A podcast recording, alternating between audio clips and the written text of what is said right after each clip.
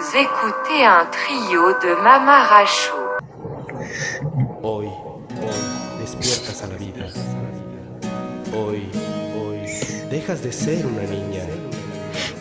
Eres, eres como una mariposa que sale de su capullo, como una rosa que abre sus pétalos al aire. A partir de hoy, con la ayuda de tu papi y de tu mami, te empiezas a forjar como mujer. Hoy, ya no eres una niña. A partir de hoy,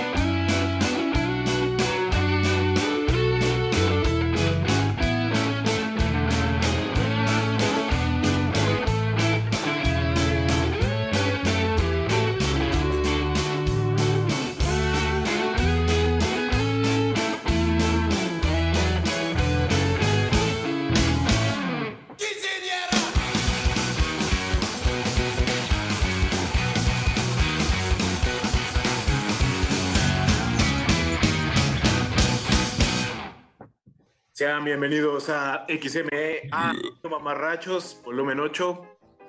¿Y cómo se llama esta canción, Eric? XME. La canción se llama La quinceañera de los lagartos, en, honor a, a mí, claro. Ah, ah, ya, ya va a ser tres veces quinceañero, más bien, ¿no? Ya, no. Sí. Por tres. Y ese que habló es, es Axel, que yo soy Marco y estamos en el volumen 8 de Radio Mamarrachos, celebrando los tres veces, los, eh, los 15 años por tres de Eric, esta vez. Es un playlist de muchas canciones que le, le ilumin- le iluminarán el alma a Eric.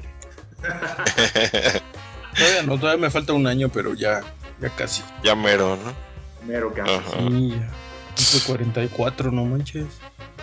Qué cosas. cosas. Ya. Este cabrón. Y bueno, pues esta canción la escogió el, el Axel, la canción de los lagartos. Me recuerda mucho a aquellas épocas de, de las. De, la- de cuando. Bueno, no, no me acuerdo. ¿En qué año salió este disco? El disco se llama Confesiones a Manuela. este.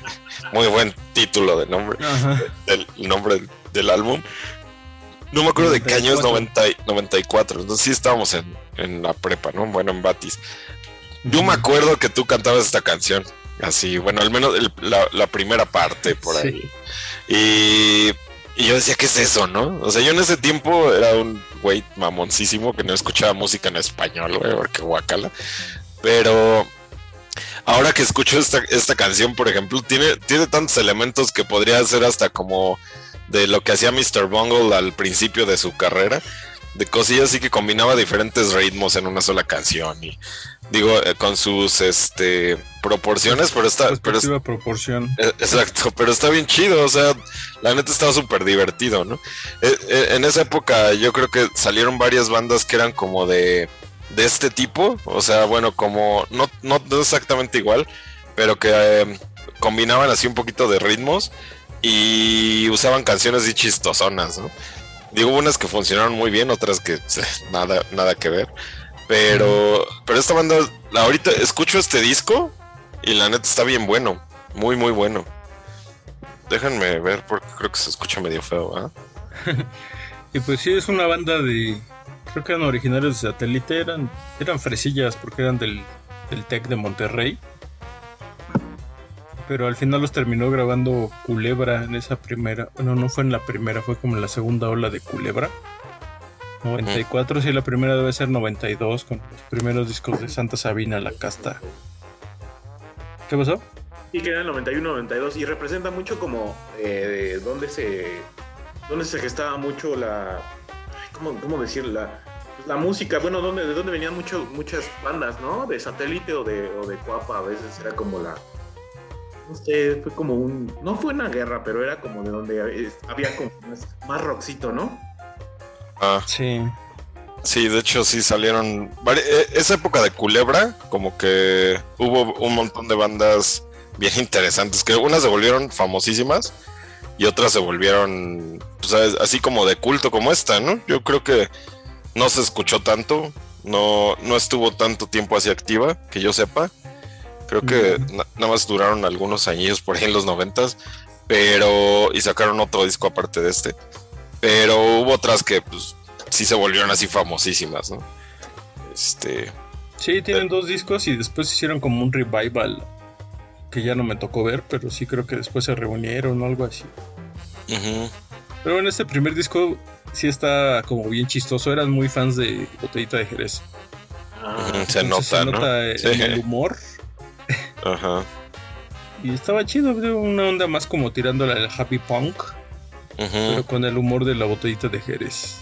Y aparte también suenan de repente medio groncherones, ¿no? Así, como que la parte donde está rockerona suena como medio grunge, que al final era lo que estaba de moda en esas épocas. ¿no?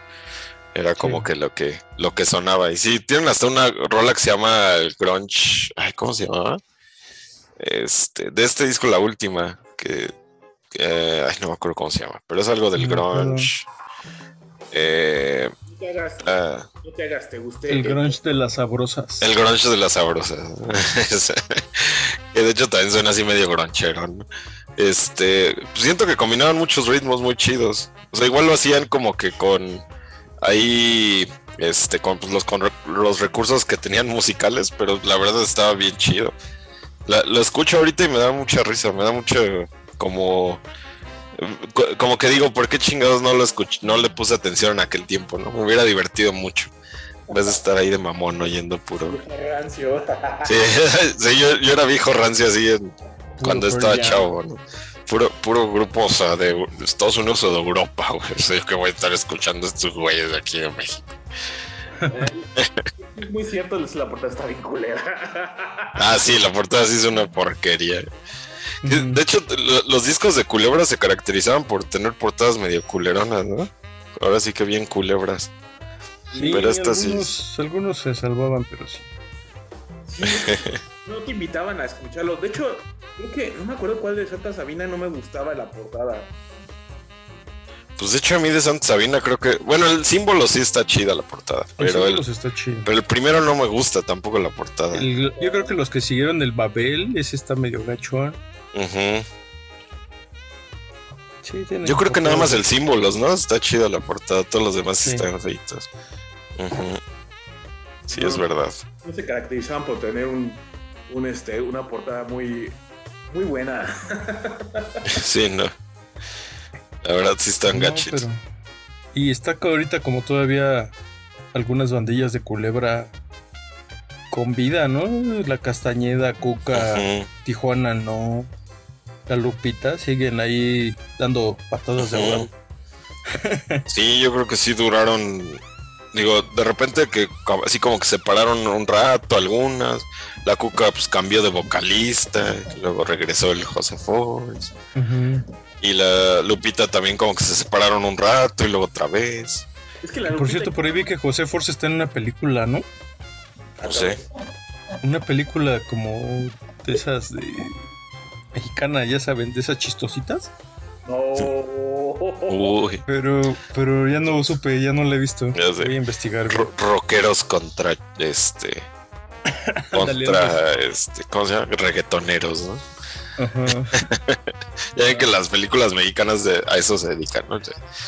Godines contra mis reyes y Chairos contra Fifis y no sé qué tan Ah, estúpido. una que se llama ni tuyo, ni tuyo ni mía. Creo que es donde está el José Force. Sí. Chale. No la he visto. No, yo también acabo de googlearlo y No sé si la voy a ver tampoco. pero- No sale de casualidad Marta y Gareda y, y, y- y- y o- Omar Chaparro. Algo por qué verla. no sale, Ah, Tony, yo pensé que. sale Tony Dalton. Tony- ah, mira, Tony Dalton. Tony Dalton. Tony Dalton, ¿cómo te llamas? Tony Dalton. Pura superestrella. El Tony Dalton no me cae tan mal. Y ven que sale en Better Call Saul. Actúa chido. Sí, se actuó chido. Yo supongo que este pues, necesitaba un poco de varo y. Sí, sí, sí. Digo, creo que sale hasta telenovelas por ahí el Tony Dalton. No hay, no hay tanta bronca para eso, para él. ¿no? Esto de los lagartos me, me recordó mucho ahora de, de- de que la otra vez, no me acuerdo en qué mamarrachos Eric había puesto Sabino y, y me acordé Ah, sí. porque, porque yo empecé de pinche viejo racio, ¿esta mamada qué? Entonces, Sí, sí, sí.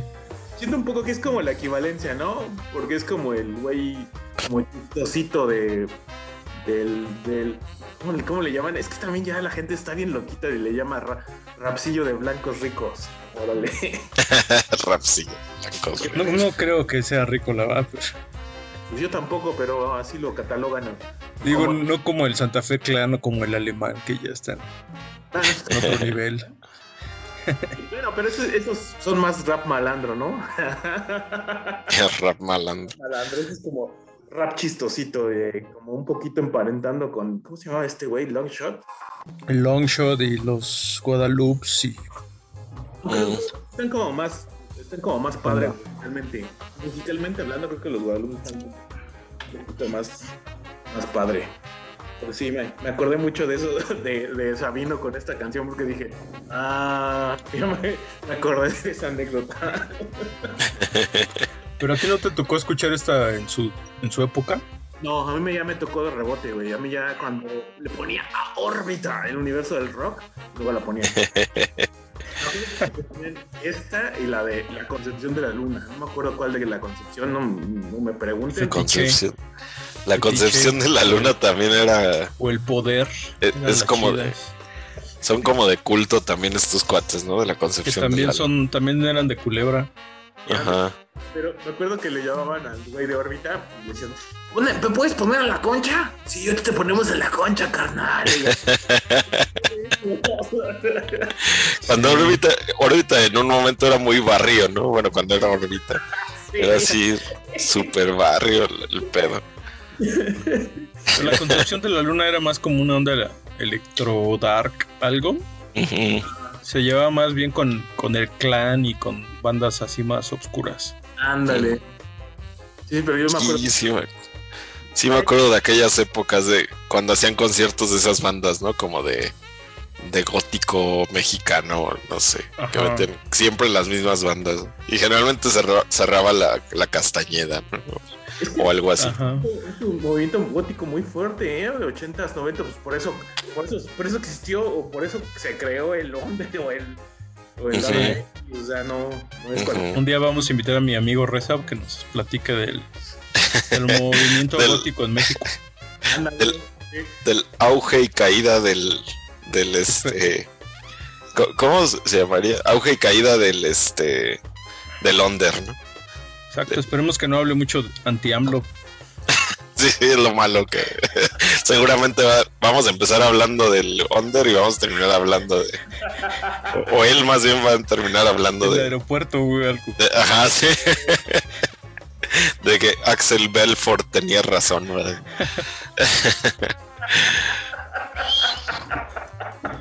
Vamos con la siguiente. eh, ¿Puedes presentarla, Eric? La siguiente rola es otra de un grupo. Bueno, no es mexicano propiamente. Es el juguete rabioso. La canción se llama Individualidad. Así, Individualidad. Visualidad.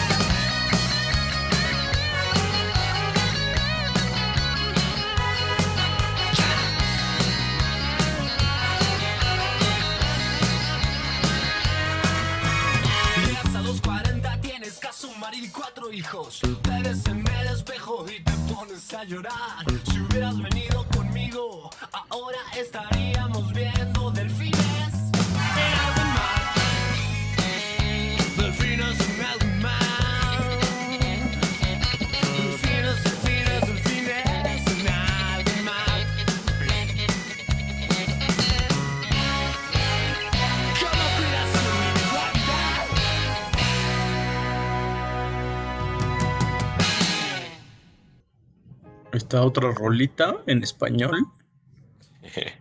Y esta banda Juguete Rabioso. eh, este disco es un poquito antes, es del 92. Pero la historia que según recuerdo del Juguete Rabioso es que ellos son como. Llegaron a México de Chile después del, del Pinochetazo, la dictadura de Pinochet, entonces hubo muchos inmigrantes, ¿no? Y ellos llegan a México, no sé si, todos eran chilenos, no me acuerdo, creo que sí, eran tres cuates. Y se nota, ¿no? Porque su música suena más como a Fito Páez o alguna influencia más de rock argentino Pues te iba a decir Fito Páez. Suena lo muy que- que de lo que sonaba aquí en México. Y, y justo salen en la contraparte de lo que era Discos Culebra.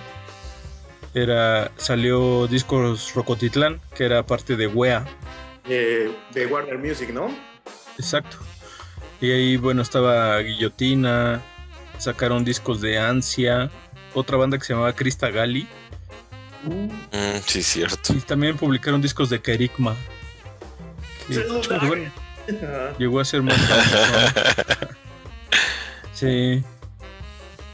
Entonces fue como parte del, de la contraparte de Warner a, a Disco Rocotitlán. Empezaron a sacar esta, esta oleada de, de bandas en, en español. Y este disco en particular a mí me gusta mucho cuando lo escuché, yo creo. Y aparte, yo creo que por los conciertos. ¿no? Recuerdo los conciertos en CU donde a veces tocaba Cueta Rabioso, así. Muchas de estas bandas de las que estamos hablando. Yo también me acuerdo mucho de eso. Como que es lo que más me acuerdo de esa época. E- Esta, esta banda no, no era muy fan yo, tampoco me gustaba mucho, ya saben, que era viejo, este, como, como dijiste, viejo Viejo rancio. rancio, este, pero lo que sí es que este me gustaba mucho el nombre del grupo, ¿no? De juguete rabioso, decía, "Ay, está bien chido el nombre. Sí. Es una novela, ¿no? Que Sí. obviamente nunca he leído. Yo tampoco nunca lo he leído, no, ni sabía, hasta me vengo enterando que era una novela. Sí, y de que hecho una de sus canciones creo que hacen como el diálogo es es parte de esa novela con un Mm. poco de música. Órale. Y Está todos, chido. todos- tenemos tarea, entonces este, es como eh, la novela es Un juguete rabioso de Roberto Al. De hecho, está cagado porque uno de los integrantes se volvió escritor, ¿no? Este Ah, eh, cierto. Federico Bonazo se volvió escritor. Órale. Eh, De hecho, eh, estuvo en algunas fields o algo así, recuerdo haberlo, haberlo escuchado. Y eso fue un paso, un paso para que regresara al Libre Latino. Creo que fue en el 2016, me parece. Los trajeron como de vuelta. Fue como de esos. De esos pues, sí, también verdad, tuvieron su revival. no Pero si escuchas. No, creo que tienen un remake de una de sus canciones como en un estilo más moderno, pero se escucha bien gacho. No, ente- no entendí qué es lo que quisieron hacer. Ahí está en Spotify si la quieren. ver. Mm. Yo me quedo con este disco, con lo viejito, pero Ujú. bonito. Es que yo creo que solo las bandas que se les murieron más del 75% de los integrantes no hicieron revival, ¿no? Pero todas las bandas que, que de menos sobrevivieron por ahí dos o algo así, ya se hicieron revival, lo han hecho revival, De todos. sí, la neta, todas las bandas lo han hecho. Eh, como que en estas y siento que ahorita que viene la el, el regreso del rock a la a las este a los conciertos, siento que van a salir todavía más bandas, ¿no? Por ahí haciendo revivals. Digo, hay, hay unas que sí espero que lo hagan, pero otras que Ya me da regresaron los totalmente. los Cadillacs porque esos sí ya se tardaron. Vienen al Vive Latino.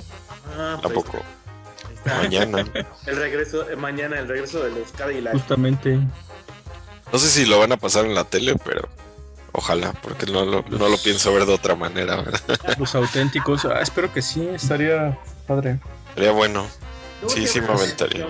Luego abren la transmisión, pero no, no todos los escenarios. en un- Van a querer ver algo exquisito, pues ya se la pelaron. Yo creo. Solo algunas rolas. Recuerdo que lo último que vi en el Vive Latino fue Eli Guerra y, y estaba así como sorprendido porque no sabía qué estaba intentando hacer. Sí, como que dijo, voy a, voy a hacer eh, un Bjork, ¿no? O algo así, porque Ah, estaba haciendo como un, como un performance ahí todo raro. Sí lo vi también yo en la tele.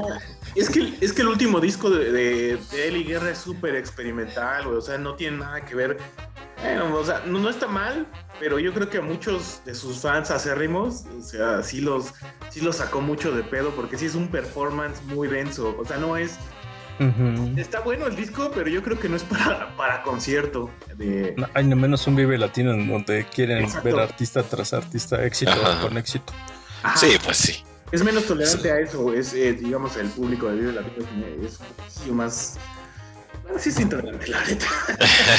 Yo recuerdo cuando, cuando fue la primera vez que se presentó Calle 13, ¿no? En el Vive Latino, que, Mm. que cómo les echaron ahí. ¿Qué tiempos, no? Este- Se agarraban a botellazos y ahorita ya Ajá, sí, sí, sí. les besan los pies, güey.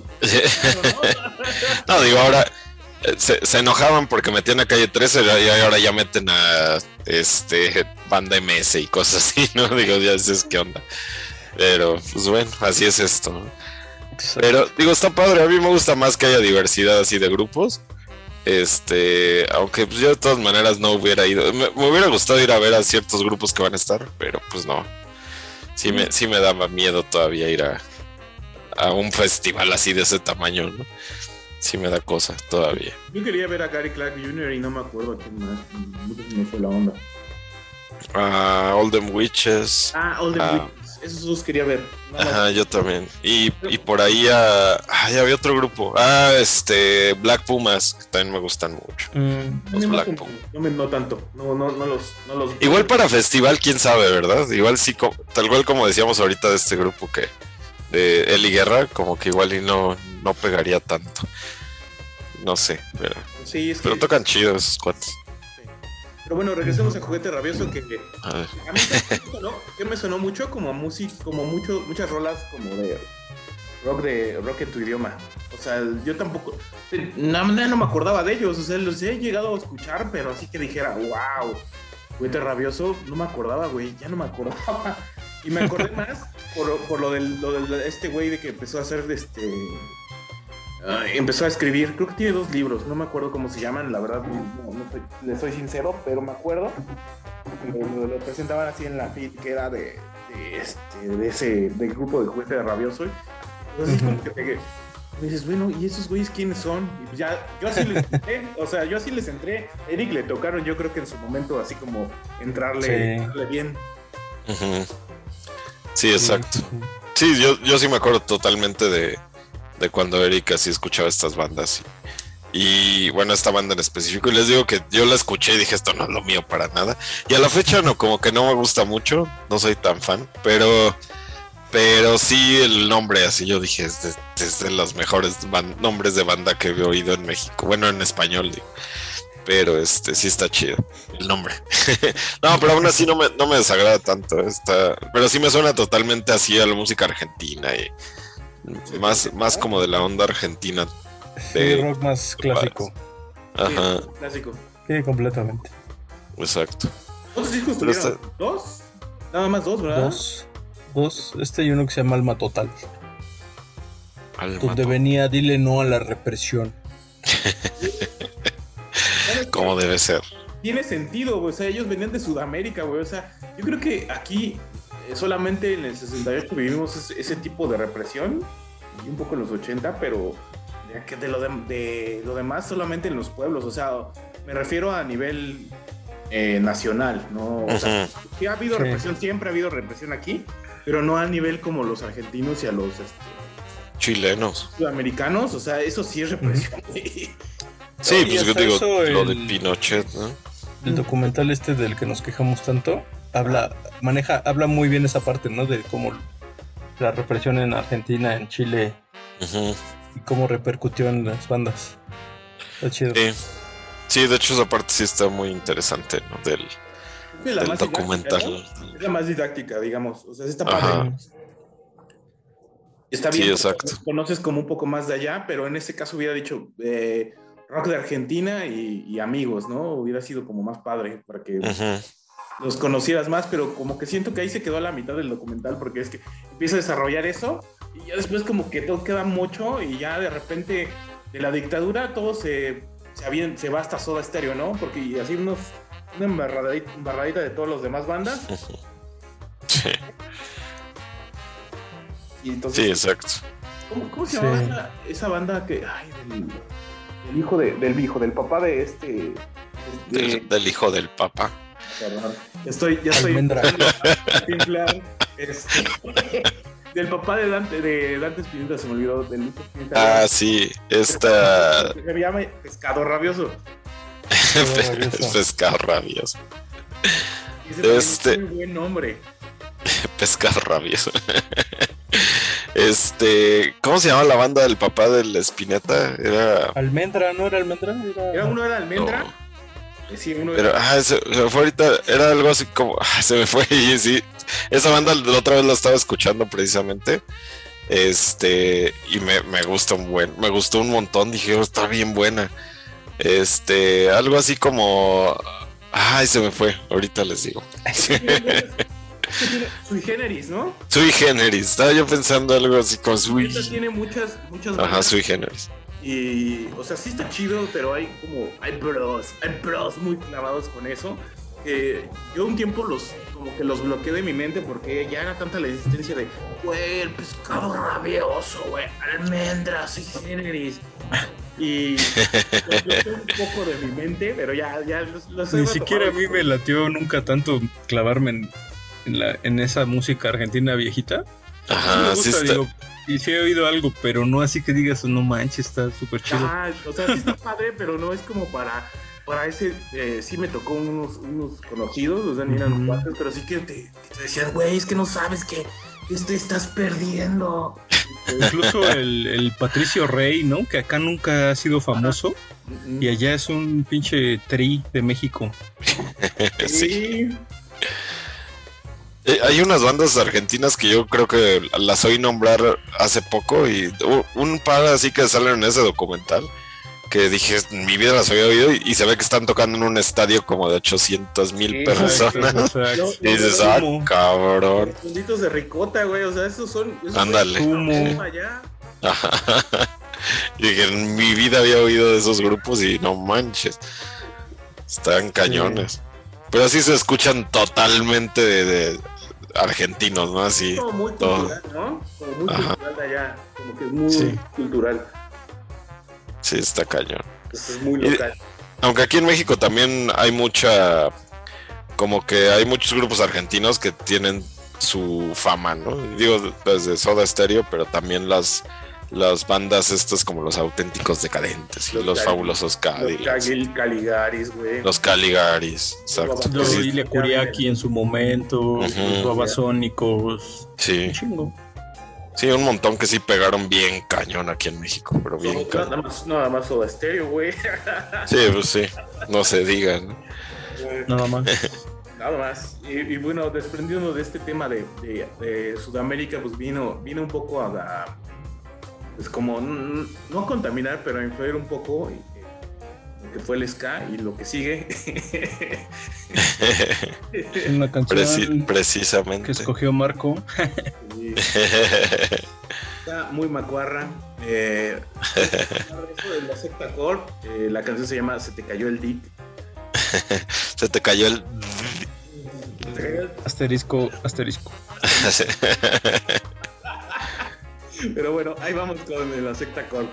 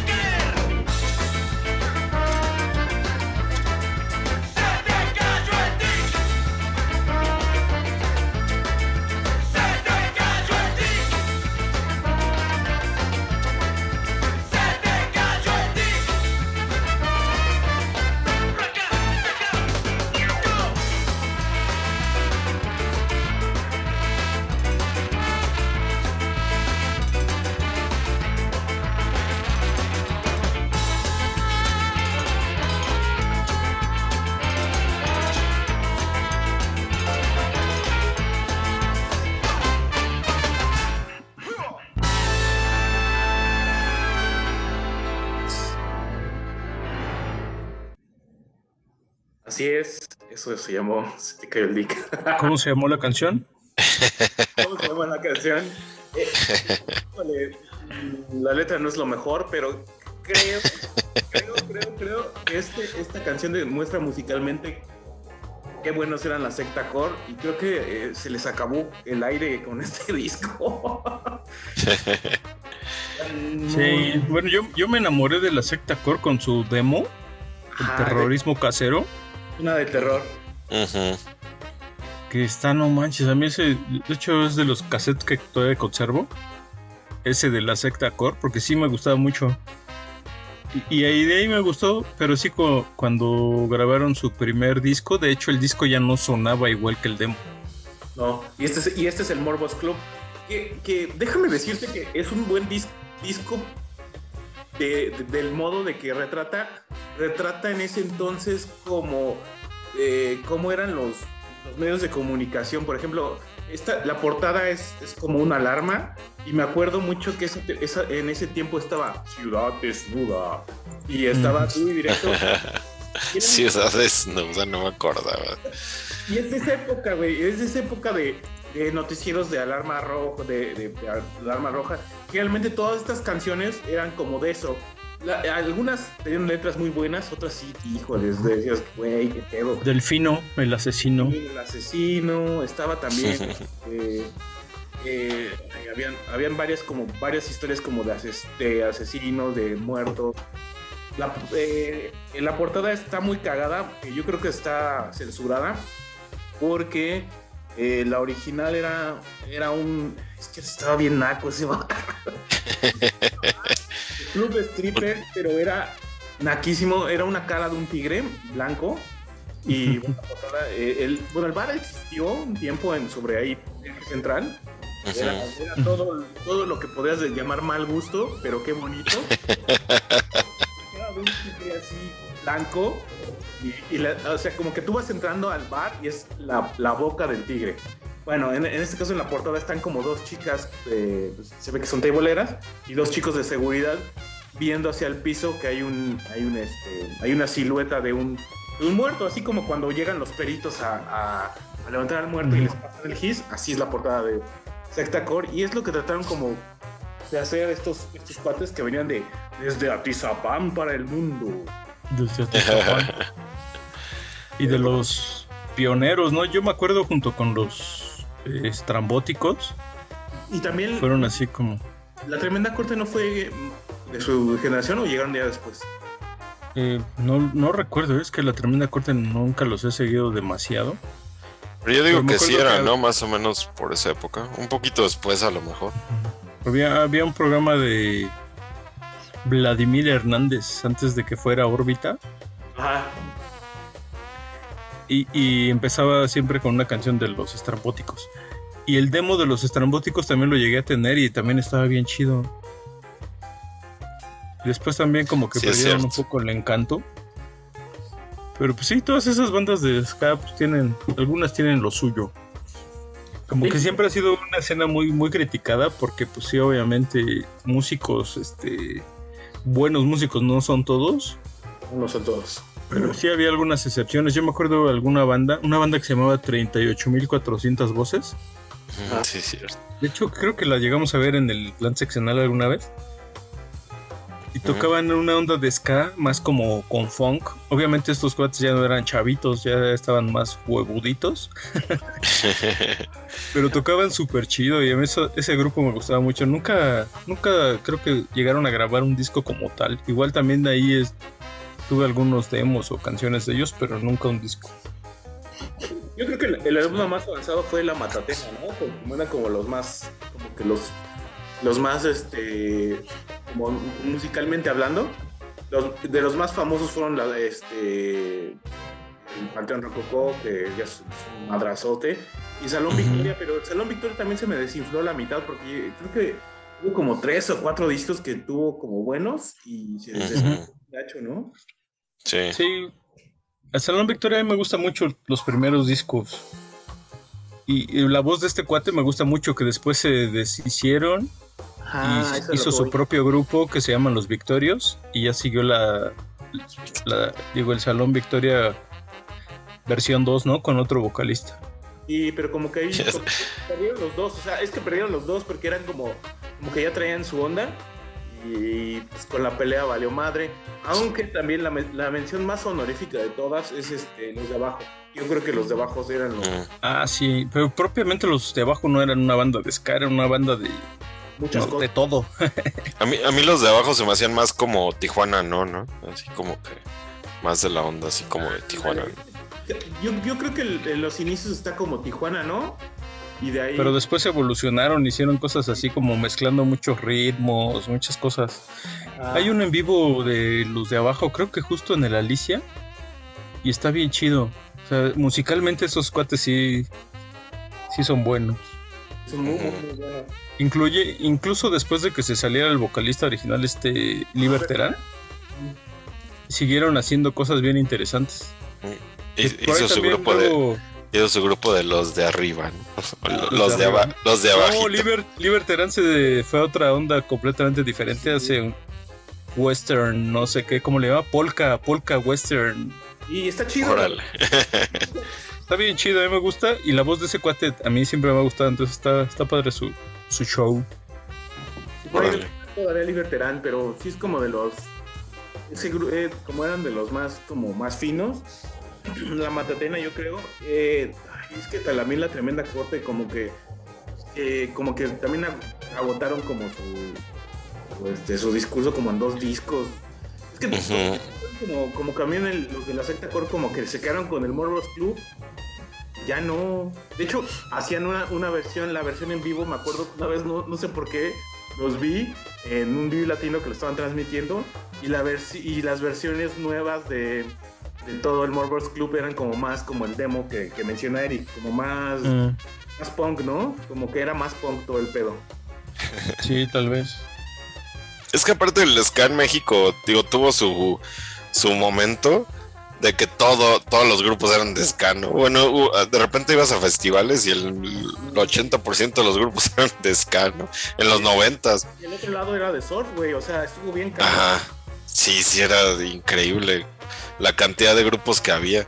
Y pues, obviamente hubo grupos que no sobrevivieron ni el, ni el demo, como dices, pero hu- hubo otros grupos que pues, sí se volvieron muy famosos, como La los que ya de la mencioné. abuela. Sí, ¿no? Y que, bueno, no, no me acuerdo, no- ni siquiera me acuerdo de tantos grupos que hay por ahí, pero La nana pancha.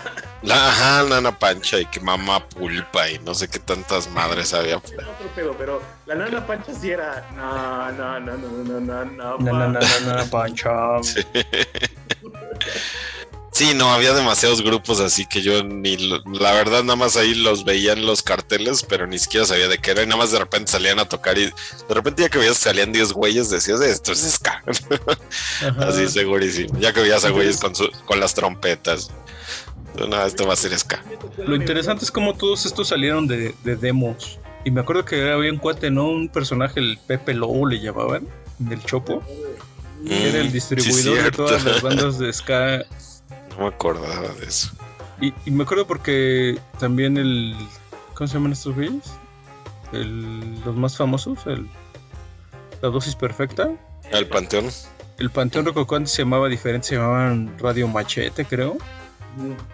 Sacaron su demo y después cambiaron de nombre a Panteón Rococó. Mm. con algunas canciones de su demo, incluyendo la dosis perfecta.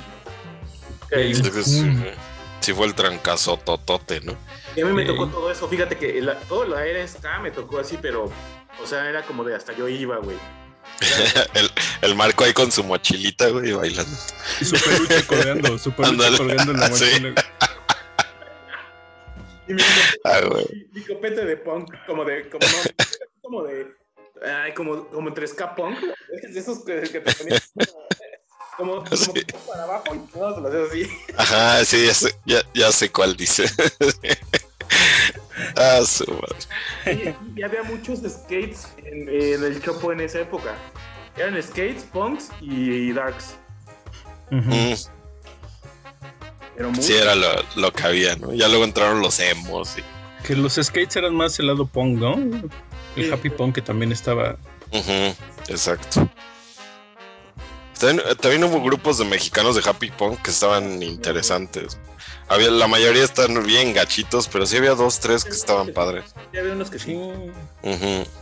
Eh, digo, me acuerdo ahorita de uno que se llama Gula, que tocaba bien chido. Estaba bueno. Gula. Gula se acaban de reunir hace poquito también. Ujú. El Ula Espuma. Ándale, Ula Espuma, sí estaba chido. Ándale, sí también estaba chido. Sí, Sí, había, sí había-. Ajá, había unas muy buenas. Pero sí había otras bien gachitas. Como el, Muy. cuando llegó el inspector a hacer ska. Es, ese ya fue como ya la entrada así comercial, ¿no? De ska, sí. La voz del güey así. como- Perdón, pero ese güey es, es tenor. O es- No, sí. Canta, canta, dude, sí, la neta sí cantaba bien chingón. Como cantan. Estaba muy cagado, por ejemplo, a un amigo mío le decíamos, güey, eres el inspector. Y de hecho, este cuate, el Javi, Javi, ¿cómo se llama? Javi.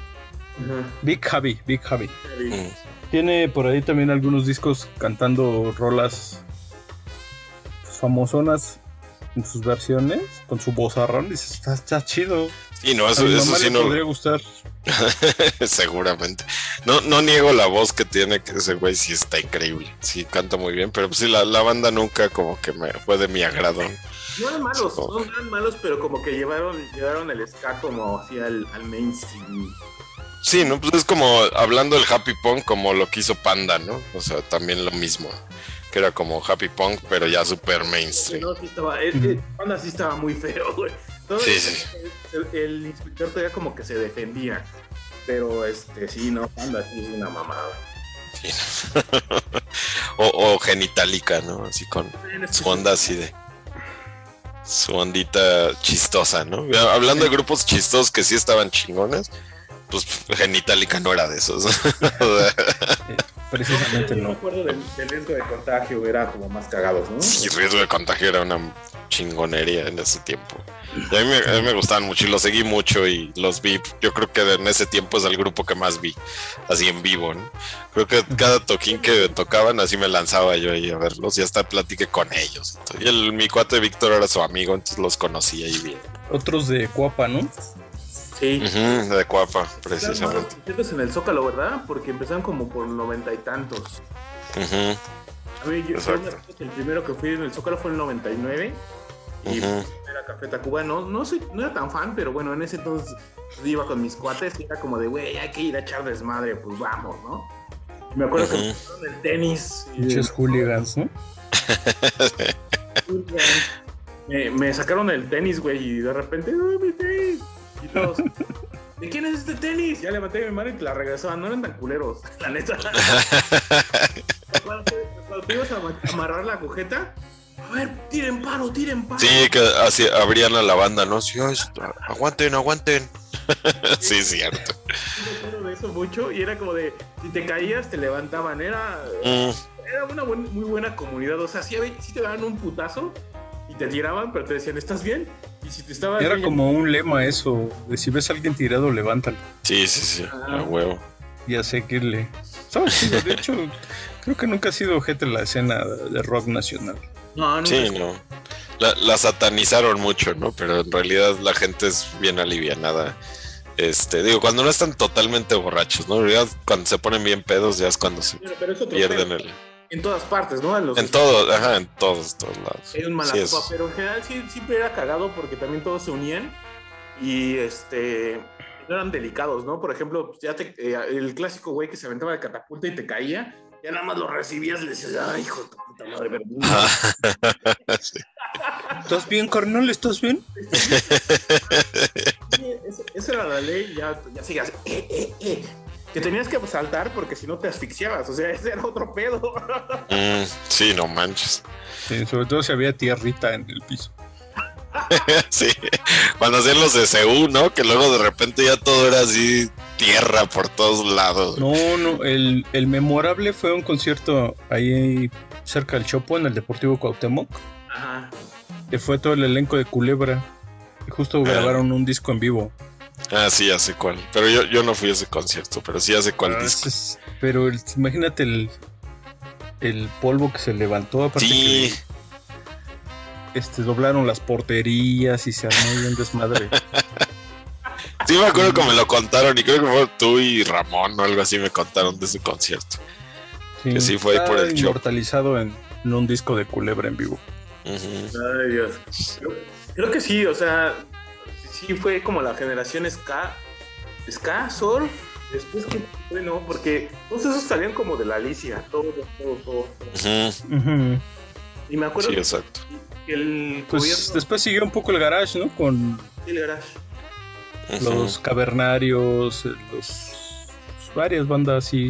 los Como que- eran El, el surf duró mucho, ¿no? Yo creo que todavía, hasta hace poco, todavía había muchos pandillas ahí de surf. Y es Como que sí duró muchos, muchos años. Sí, esto es que también el surf no. y Hubo como. Se fueron muriendo bandas. Y es como de. Sí. Híjole, porque también no eran como tan buenas. De hecho, creo que me, quedo- me, me acuerdo de una banda que se llamaba Very, Very Nice, Berenice. very nice. Mm, ya, ya. Y ahorita en estos momentos sería canceladísima esa canción. Porque era como de. Ya no me importas, perra. ¿Viste, güey? Porque el güey era un güey todo freak tratando de invitar a la morra y la morra lo rechazaba y, en su ardor decía, ya no me importas, perra. güey". Y bueno, también... El espectroplasma es. Espectroplasma era una banda bien chida. Espectroplasma. Habían cosas chidas. De hecho, por eso también los Acapulco no ha sacado tantos discos, güey. Porque tampoco es como tan fácil estar sacando tantos discos de surf instrumental, güey. Sí, no. Digo, si, si puedes sacar mil, pero todos van a sonar igualitos. No, la o sea, neta. Y pues los exquisitos, pues también sabemos muy bien que pues, se separaron, tampoco eran como. Es una banda muy buena, pero de hecho hay un disco oculto que no han, no han querido sacar. Se los produjo Rubén Albarrán. De hecho hay un, hay un pinche Mm. documental, está bien bueno, por ahí debe andar, creo que en Vimeo, anda en Vimeo de, de este. De, de los exquisitos y te, te van contando como la historia de, pues, de, de, de cómo se vuelven famosos con un pinche disco y no se la creen. De repente eh, Nacho, Nacho Desorden dice, güey, no, no quiero ser tan popular, a su madre. Entonces, la misma naturaleza de la banda los, los orilla a otra cosa. Y ahora eh, que viene el, el cierre, ¿no? De la Alicia. Bueno, no sé, no sé cómo esté, qué tan actualizada está la información que tengo, pero recuerdo que en, en diciembre dijeron que ya lo, este año lo van a cerrar, el Alicia. Yo Y- creo que sí está como calando cómo le va este año ya para cerrar, porque sí siempre sale como perdiendo. Ajá. Sí, pues es que, digo, la zona que la que está y, y la verdad de cómo han estado las cosas, pues yo creo que sí va para allá, como para que lo cierren. Sí me gustaría este año una vez al menos, como para darle, el- darle la despedida, sí, sí, sí. Sí. Este, estaría bueno. La, la zona se volvió conflictiva. Antes era, era como fea, pero no conflictiva. O sea, si, si era como de irte con cuidado. Pero ahora Ujú. ya, ya- ya es este, irte con cuidado y está conflictivo porque ya, ya no es ni seguro la Cuauhtémoc que antes era segura. Exacto. Entonces, pues, Sí, pues sí. Pero querían votar por el Sandra Cuevas, ¿verdad? Ya invitaremos a Reza para, platicar de eso. este, eh, retomando lo del Sectacore, este disco pues, está agradable. O sea, no les voy a decir que es lo mejor del universo, pero tiene, tiene como uno- unos momentos muy chispa, digamos. Y retrata más que nada, si usted se acuerda que existía Ciudad Desnuda y, y este, todos los diarios de, Du-. Duro y directo. Lo- los hermanos Brennan. Gemelos, gemelos. a ¿verdad? los gemelos Brennan. sí. Güey, es que, es que me, me acordé mucho y dije, güey, ¿por, por qué existía eso, güey? Oye, sí, es que ese, ese tiempo en la televisión, cuando estaba Secta Corp, este, bueno, cuando sacaron este disco, era, era ese tipo de programas, ¿no? Como de, de este, de nota, nota roja. Sí, pero Y- qué pedo, o sea, de violó a Está cabrón. Y, y lo descuartizó y... Sí, sí, sí, cabrón. y-. Sí. y de hecho, ¿te acuerdas que hasta el- existía el policías mexicano que era chico malo, chico malo? Sí, era buenísimo. Buenísimo ese programa. Creo que en alguna entrevista se la pusieron a Will Smith. La versión en español. versión en español. Sí, pues era la cultura en ese tiempo, la, la cultura que estaba muy, muy de moda en ese momento. Y pues obviamente tenía que salir un grupo hablando de eso. Y no fue uno, yo creo que fueron varios. Sí, fueron varios, pero creo, creo que este canaliza mucho. Y ahí se, le fue, se le fue el aire a Septacor porque ya de ahí como, creo que no sé si se quedaron dos o tres discos más. Pero ya, no, yo siento que ya no hubo como, como ese primer madrazo. Me acuerdo que también estaba el fantasma de la rana, que otra- pues, la zona del terror que fue también la, Ujú. la, la So- primerita, so- ¿no? So- Zona del terror. muy este, muy este, ¿cómo se llama? Conocida por el so, so. Entonces es como de cada vez que hay, hay un chiste de cuando, cuando hablamos de Skyrim y yo siempre empezamos so, so, so. Y hacemos como, como la, la silueta de Ska. la silueta de Ska. De hecho, Eric tiene un sticker que es como una silueta de Ska. Sí, es cierto. Casi, casi. Pero bueno, creo, creo que eh, los grandes ganadores, no sé si decirles ganadores, fueron los de Panteón Rococó, en algún momento como que se afianzaron, ¿no? No son malos músicos, pero no, a mí como que no, no, no es lo mío. Sí, pues es lo que pasó con Pearl Jam en el grunge, así Panteón en el ska, ¿no? Mexicano. Fueron los, los, los únicos sobrevivientes. Los que sí. Los, más nombrados al menos, creo que como que, como dices, hicieron un fanbase, pero no nada más en México, entonces Sí, no, en son bien Alemania. famosos en Alemania, en Europa, y les permite seguir sacando cosas haciendo gira. Y aunque esté esa cosa llamada vendedora de caricias. Oh, pero ahora sacaron uno de covers. Está bueno. ¿Sí? ¿A poco? ¿eh? Sí, son buenos músicos los güeyes. Voy a ver, voy a escucharlo. Sí, sí, sí tienen buenos músicos, pero no, no conecto tanto. Pero sí, sí, sí es muy cagado como. De hecho, ellos, ellos este, volvieron, volvieron muy famoso la, la sudadera del San Pauli. Exacto. La sudadera del San Pauli, San Pauli es un equipo de. No sé ahorita en qué división está ahorita el San Pauli, pero es de Hamburgo y es un, es un equipo de fútbol que respeta los derechos de todos, ¿no? Es este. Es el equipo más progre antes de que todos fueran progres. Esos güeyes eran progres. O sea, neto, o sea, sí son, sí son de verdad, no es como una moda ni nada. Perdón si eh, como ofendo susceptibilidades, pero e- ellos sí son como muy de, muy de, de, de como trataron de erradicar el fascismo. Hay un libro bien interesante, me lo eché, está bien bueno. Y hablan de cómo, cómo los güeyes tuvieron un presidente, un, un presidente, su presidente era transexual y era como de, no importa que seas transexual, lo que necesitamos es como, o sea, sí te incluimos, pero lo que necesitamos son buenos resultados. Entonces fue como, como que trataban de verlo como, como, pues, como, todo, como todos deberían verlos, ¿no? Como una persona, sus virtudes, sus, sus defectos. Entonces eh, empiezan a como a como a, te empiezan a platicar en el libro de cómo es la lucha de, de tratar de, de que en las gradas todos sean iguales y, y que no haya pedos, más que nada porque también tuvieron muchos problemas pues, como ahora tenemos en el fútbol mexicano, ¿no? Pero, pero acá como, como el pueblo, bueno, no el pueblo, la, la gente se siente muy, muy unida a su, a su, este... Es que también en Alemania el 51% es dueño el... eh, el bueno, tiene un dueño o un dueño y el 49% es de los aficionados. Entonces es una ley que, que permite como arraigar más a la gente a su equipo. Entonces eso está, está bien chido. Sí deberían echarse como, como uno- una ley. No me acuerdo el libro ahorita bien. Hay varios libros de, de- del San Pauli, pero sí él- ellos como que sí tratan como de la equidad y todo. O sea, no, no es como no es como que aparentan, lo hacen. Entonces fue mucho. Son como, son como los Packers de Green Bay. O el, o el Boeing Pa- Pascual. Es de, de la El gente. Cruz Azul, ah, esa no, ¿verdad? O el Cruz Azul. sí, ¿no? El Cruz Azul. No. Esa no, esa para nada. Pero bueno, este, vamos a seguir con, con, este, más música. Eric, por favor, ¿quieres presentar? Espérame, voy a ponerlo aquí. ¿Cuál sigue? Otra bonita melodía, la que sigue es una Sí, banda de ¿cómo? Long ¿Cómo? Beach, California, que no necesita presentación. La canción se llama Santería.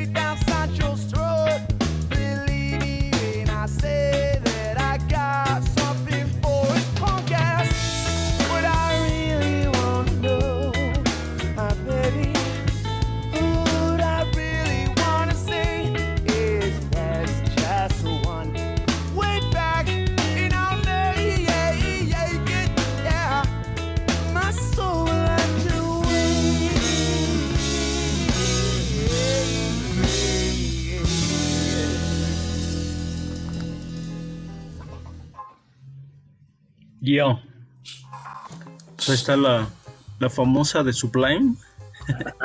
La famosa. Es la famosa, pero qué bonita canción está, no manches. Sí, está bien buena. bueno, esta y la de What I Got son- fueron como las muy famosas. Sí, sí, sí. Y bueno, Sublime, una banda de, de California, como comentaba, la, su característica principal creo que es este, bueno, son dos cosas, ¿no? La primera es que tenían de mascota un perro, que es probablemente más famoso que esta canción. Ah, Y, y la otra es que se hicieron famosos después de que su vocalista se muriera. O sea, a este cuate ya no le tocó ver la cosechar los éxitos. Bradley Nowell, el vocalista, se muere de una sobredosis, creo que en el 96, justamente unos meses antes de que sale, sacaran su último disco, donde venía Santería y What I Got. my God. Ujú. Es el Y Sublime, Sublime, ya- ¿no? Sublime, Sublime. Ajá, el, el último, el, su- el Sublime Sublime. Tienen dos discos antes. Este, que también están bastante buenos, Robin the Hood y el 40 Ounce to Freedom. Yo creo que a mí- tendrán que decir como que con eso se queden, porque después ya vienen como un montón de cosas. Y después han hecho como mucho. Este, como mezcla de canciones y reversiones y discos, recopilaciones, etcétera, etcétera. Pero esos tres discos yo creo que no tienen pierde, ¿no? Es decir, es una mezcla completamente que pueden ir del punk al reggae, de una canción a la otra, y de ahí pasando por, por dub, por otras, otros ritmos, ¿no? Súper chido. A mí me gusta mucho. Sí, a mí también me gusta bastante. Eh, yo creo que esto es como la, digamos, el, no el mal, pero la, abundancia de heroína que había en Estados Unidos.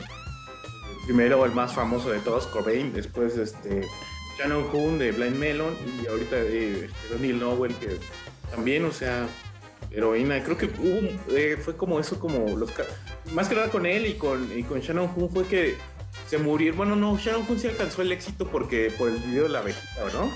Ajá, por el No Rain, por la Ujú. rola de No Rain. Bradley, eh, ahora sí que le tocó, se murió y ya.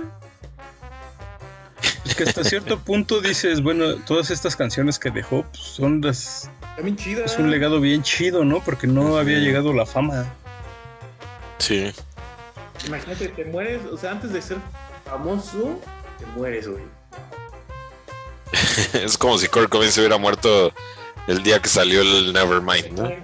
Una cosa así, pero, ¿eh? Exacto. Una cosa así y, y la cuestión es que también eran como, como banda hermana de No Doubt, ¿no? Como que era como, de hecho hay unas rolas de No Doubt Sí, hay unas colaboraciones con esta como Está- esta. Buena ¿cómo se Stephanie. Buena con Stephanie. Gwen. Ujú. Que ahí el, Sí. el conectado era su hermano, ¿no? Eric Stephanie. Era como el que Creo tenía que sí. como el conecte. Y conecte con la Stephanie. Después se terminó conectando más el de Bush, ¿no? el de Bush. Ah, sí, el Gavin Rosedale. No, Sí se la andaba conectando, pero por todos lados, ¿no? La buena Stefan. Es, pero, este, esta banda de Sublime, yo, yo iba a meterla, de hecho, en este playlist, pero iba a meterla de Wrong Way, que a, a mí me gusta mucho esa canción de Wrong Way, que sí es más como, de hecho tiene como onda ska, ¿no? Eso de Wrong Way. Sí, de hecho, tienen muchas que son como super ska. Ska, punk o reggae. Ajá, o sí, todo junto en una misma. Ándale, sí, suena como a reggae, suena como ska, suena como punk. Sí, está bien chido. Es- es- esta mezcla de que hizo la- esta banda, la neta sí está bien chida. Sí, sí hubiera estado padre escuchar más con este cuate, pero a lo mejor, qui- quién sabe, ¿no? A lo mejor hubieran hecho también. A lo Este. mejor hubiéramos dicho, ah, pues es que ya después de ese disco ya como que, como hemos hablado de todas Sí. las otras bandas, Sí, exacto. es que después de ese disco ya así como que no, ya. Sí, es muy probable que eso hubiera pasado, pero pues bueno, al final eh, lo que dejó estuvo bien chido, ¿no? Sí, sí vale la pena. Y este disco, yo creo que completito lo escuchas y sí está bien bueno, pero así no tiene falla. Sí, es de esos discos completos de Sublime. Después llegó una época, ah, no sé, no, no sé si, si no encontraron otra cosa, porque perdón, perdón para lo- el resto de, lo- de la banda de Sublime, pero eh, sali- salieron con, con Rom, Rom es un eh, cantante, un rapero, una cosa así, y empezaron a sacar discos con él y él como que Rom ha tratado de interpretar todas estas rolas y han como salido de gira, pero Sí, sí, siguen, siguen tocando hasta la fecha, dicho. Creo que están a punto de hacer una gira con Incubus o con 311, no me acuerdo. Yo creo que ellos influyeron mucho como esa parte de 311, ¿no? Porque 311 es más fresa, pero Sí, completamente. Creo que Sí, es, 311 es como el wizard del punk. Ándale, sí es cierto. El 311 también es otra banda que iba a meter, por cierto. También pensé en meter en este play. Tenía varias, varias opciones. varias. Pero fíjate que lo curioso es que much- obviamente muchas de las canciones que pusieron yo las pensé para ponerlas. Te leímos la Sí mente. estaban con, por ahí habías puesto una de, ahorita vamos a, a la parte pesada de Ah, sí. Head. Dije, yo también dije, ¿por qué no? Sí, de hecho, de hecho la, la quité porque estaba entre el Cold Chamber y Machine Head. Pero me- como me recuerda más de la época de, de cuando escuchaba esa música, me, me recuerda más a esa canción específicamente que escogí de Sí, Cold sí, sí, sí, sí, completamente. Pero también lo pensé con Machine Head porque también me recuerda mucho este, esa época. Pero, pero sí, este, con Sublime, pues fue como que eh, está padre cómo se armó este playlist porque fue así evolucionando. Pero al final tiene, tienen cosas parecidas, ¿no? Todas estas bandas que hemos oído hasta ahorita tienen su onda parecida, eh, este, tienen su, su relación, ¿no? Por así decirlo. Pues es, la historia del rock, hermano. Así es.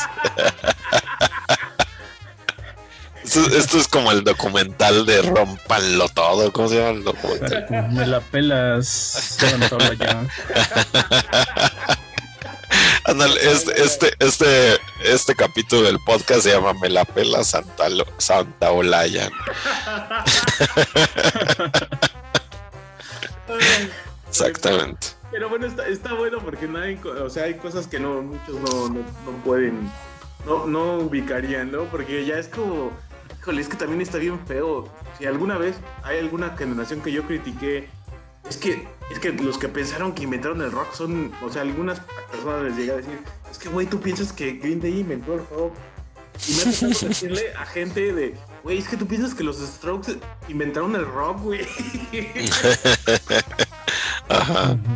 Entonces, Sí, no este cabrón eh, ya uno va, va envejeciendo más y se va dando cuenta que luego la gente ya nada más nada más este piensa que el, que el rock lo creó alguien más Eh, lo creó el el güey que el primer güey que yo no Ajá. Sí. Sí, exacto. Sí, seguro. más con la más ahorita con los comportamientos absolutistas que luego se avientan pero bueno re- regresemos a lo bonito que es este los todos los discos de Sublime de hecho este Bran- Brandon Nowell este traía su traía toda la espalda tratada con un soles, un solezote Un Ah. No, no era muy común porque él estaba súper tatuado. Ahor- Ahorita sería muy común ver eso. Pero en su momento todo, toda esa banda de, de- de California estaba pues súper tatuada. Yo me acuerdo que una vez vi, ay, no me acuerdo de una película del barrio chino. Era como de detectives en el barrio chino, una cosa así. Que los yakuza se, se tatúan todo. el Dragones. Algo así. Pero la cuestión era como de, wow, no mames, qué malvado se ve, ¿no? Ahorita- ya cualquier güey con voz de pito traía. Sí, no man. Sí. Y aparte, güeyes todos así, amor y paz y veganos y la chingada y todos tatuadísimos. Ya Sí, sí, sí. Este güey ya no, este güey no es malo porque se tatúa. Completamente. Nah, bueno, me, me estoy acordando de, una, de un amigo de Lenny, pero no voy a decirlo. Luego iba a jugar FIFA con nosotros. Tenía una voz muy Ah, tenía una voz muy, tenía una voz muy singular. Algún día, algún día me acuerdo cómo se llama, pero Como de Mike Tyson, ¿o qué? no, es que sí se veía, se veía bien rudo y hablaba así bien agudo, entonces era como. Pues digo como el Mike Tyson, ¿no? Que acá se ve todo ru- rudísimo.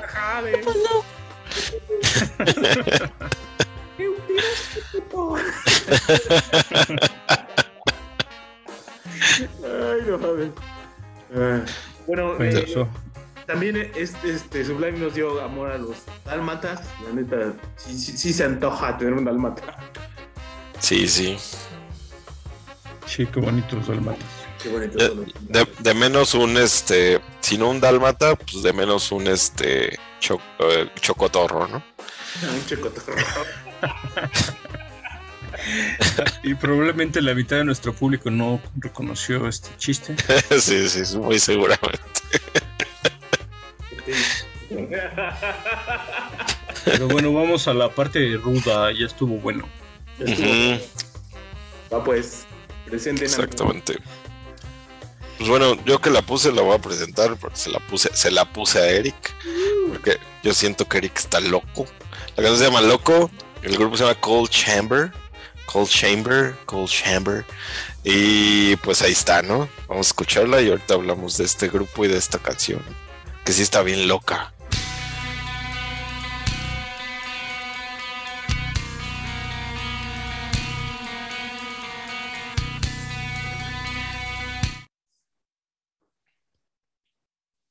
¿O no?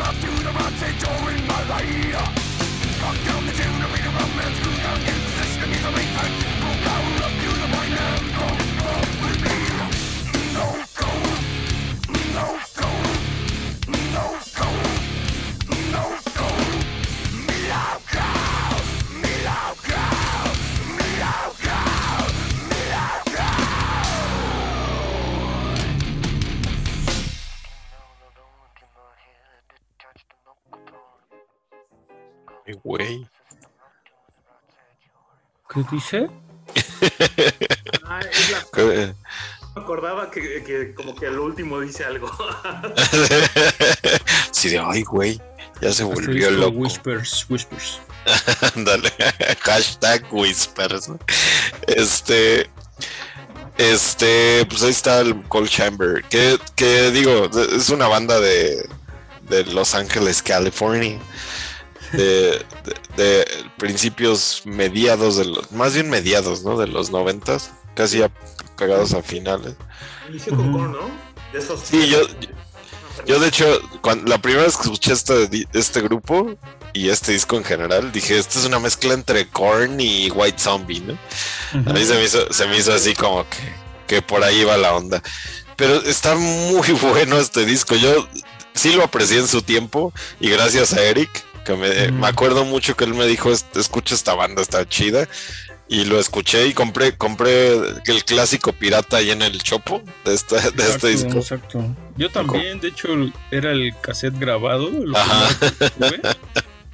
Obviamente, después de que ya veías eso, ya buscabas el disco, ¿no? Ahí mismo Ajá. dando la vuelta en el chopo, Exacto. te podía caer ese disco. Exactamente. Y, y fue de lo, de la, este disco en, en general. Yo, yo como que no solía escuchar mucho este tipo de bandas. No era lo mío. Pero si me acuerdo de, de esa época de mi vida. Si había tres discos que yo escuchaba muy seguido de este tipo. Era el Life is Peachy, el primero de Korn y este de Cold Chamber. No sé por qué, pero me volví muy fan de esos tres discos. Así los escuchaba muy, muy, muy seguido. Este, no sé por qué, pero Excelente elección, excelente elección. Sí, ya no me acordaba de Life is Life is Peachy, que es de- a la fecha lo escucho y así me recuerdan unas cosas de, de las borracheras en casa de Iván de sus cumpleaños toda la Ya noche. levántate, ya Ajá. levántate. Exacto. Saludos para el Iván. Saludos a Iván, que sí, Saludos, Iván. sé que escucha de repente este podcast, por cierto, y me dijo el otro día. Pero, pero sí, este, sí, esa época de mi vida, este disco, escuché ahorita esta canción, bueno, desde la otra vez, y así me recordó esa época de mi vida que, que estaba loco, loco. este, está, está muy buena, a mí me gusta mucho. Es como, me, re- me remonta perfectamente al finales de los noventas. Este, Sí. con todo este tipo de. Yo, yo creo que el new metal tiene muchas bandas que se volvieron muy famosas. Esta no sé qué tan famosa puede ser para las personas que. ¿Sabes qué? Se volvió más famoso su, se- su segundo proyecto de Death Asfara, que fue Devil Ujú. Driver. Devil Driver. se Devil Driver. famoso. Y es que está, Ujú. eh, está más, eh, creo que Devil Driver está como más, eh, como dirían, como dirían los metaveros, más ponchada. No es, o Sí, completamente. sea, no tiene mucho que ver con, con, con Cool Chamber. De hecho, hay mucha gente que, bueno, hay muchos más puristas que, que no les gusta esta etapa de desfasfara de, de, de este, de, De Cool Chamber. de Cool Chamber, pero sí les mama a Dev- Devil Driver, o sea, es como de. "Ah, Devil Driver". Fíjate que este personaje, el Desfafara, lo respeto mucho por eso, ¿no? Porque yo creo que él supo hacer el cambio de una banda a otra y cambiar de género y no se aferró, ¿no? O sea, no es un Korn tocando todavía. No, no es un Jonathan Davis, ¿no? Pero no, ajá, es Ajá. que, híjole, los últimos discos de Korn ya sí, sí es como de, ay. Creo que los Sí. vi en el último, ah, pues los vimos en el, en el último, en el último, no, Vive, ¿no? ¿Estuvieron? no, los vimos Ah, no, no, fue, fue una. ¿Cómo se llamaba el festival este? Que Not estuve Fest, güey, los vimos en Notfest. Este, Ah, sí, Notfest.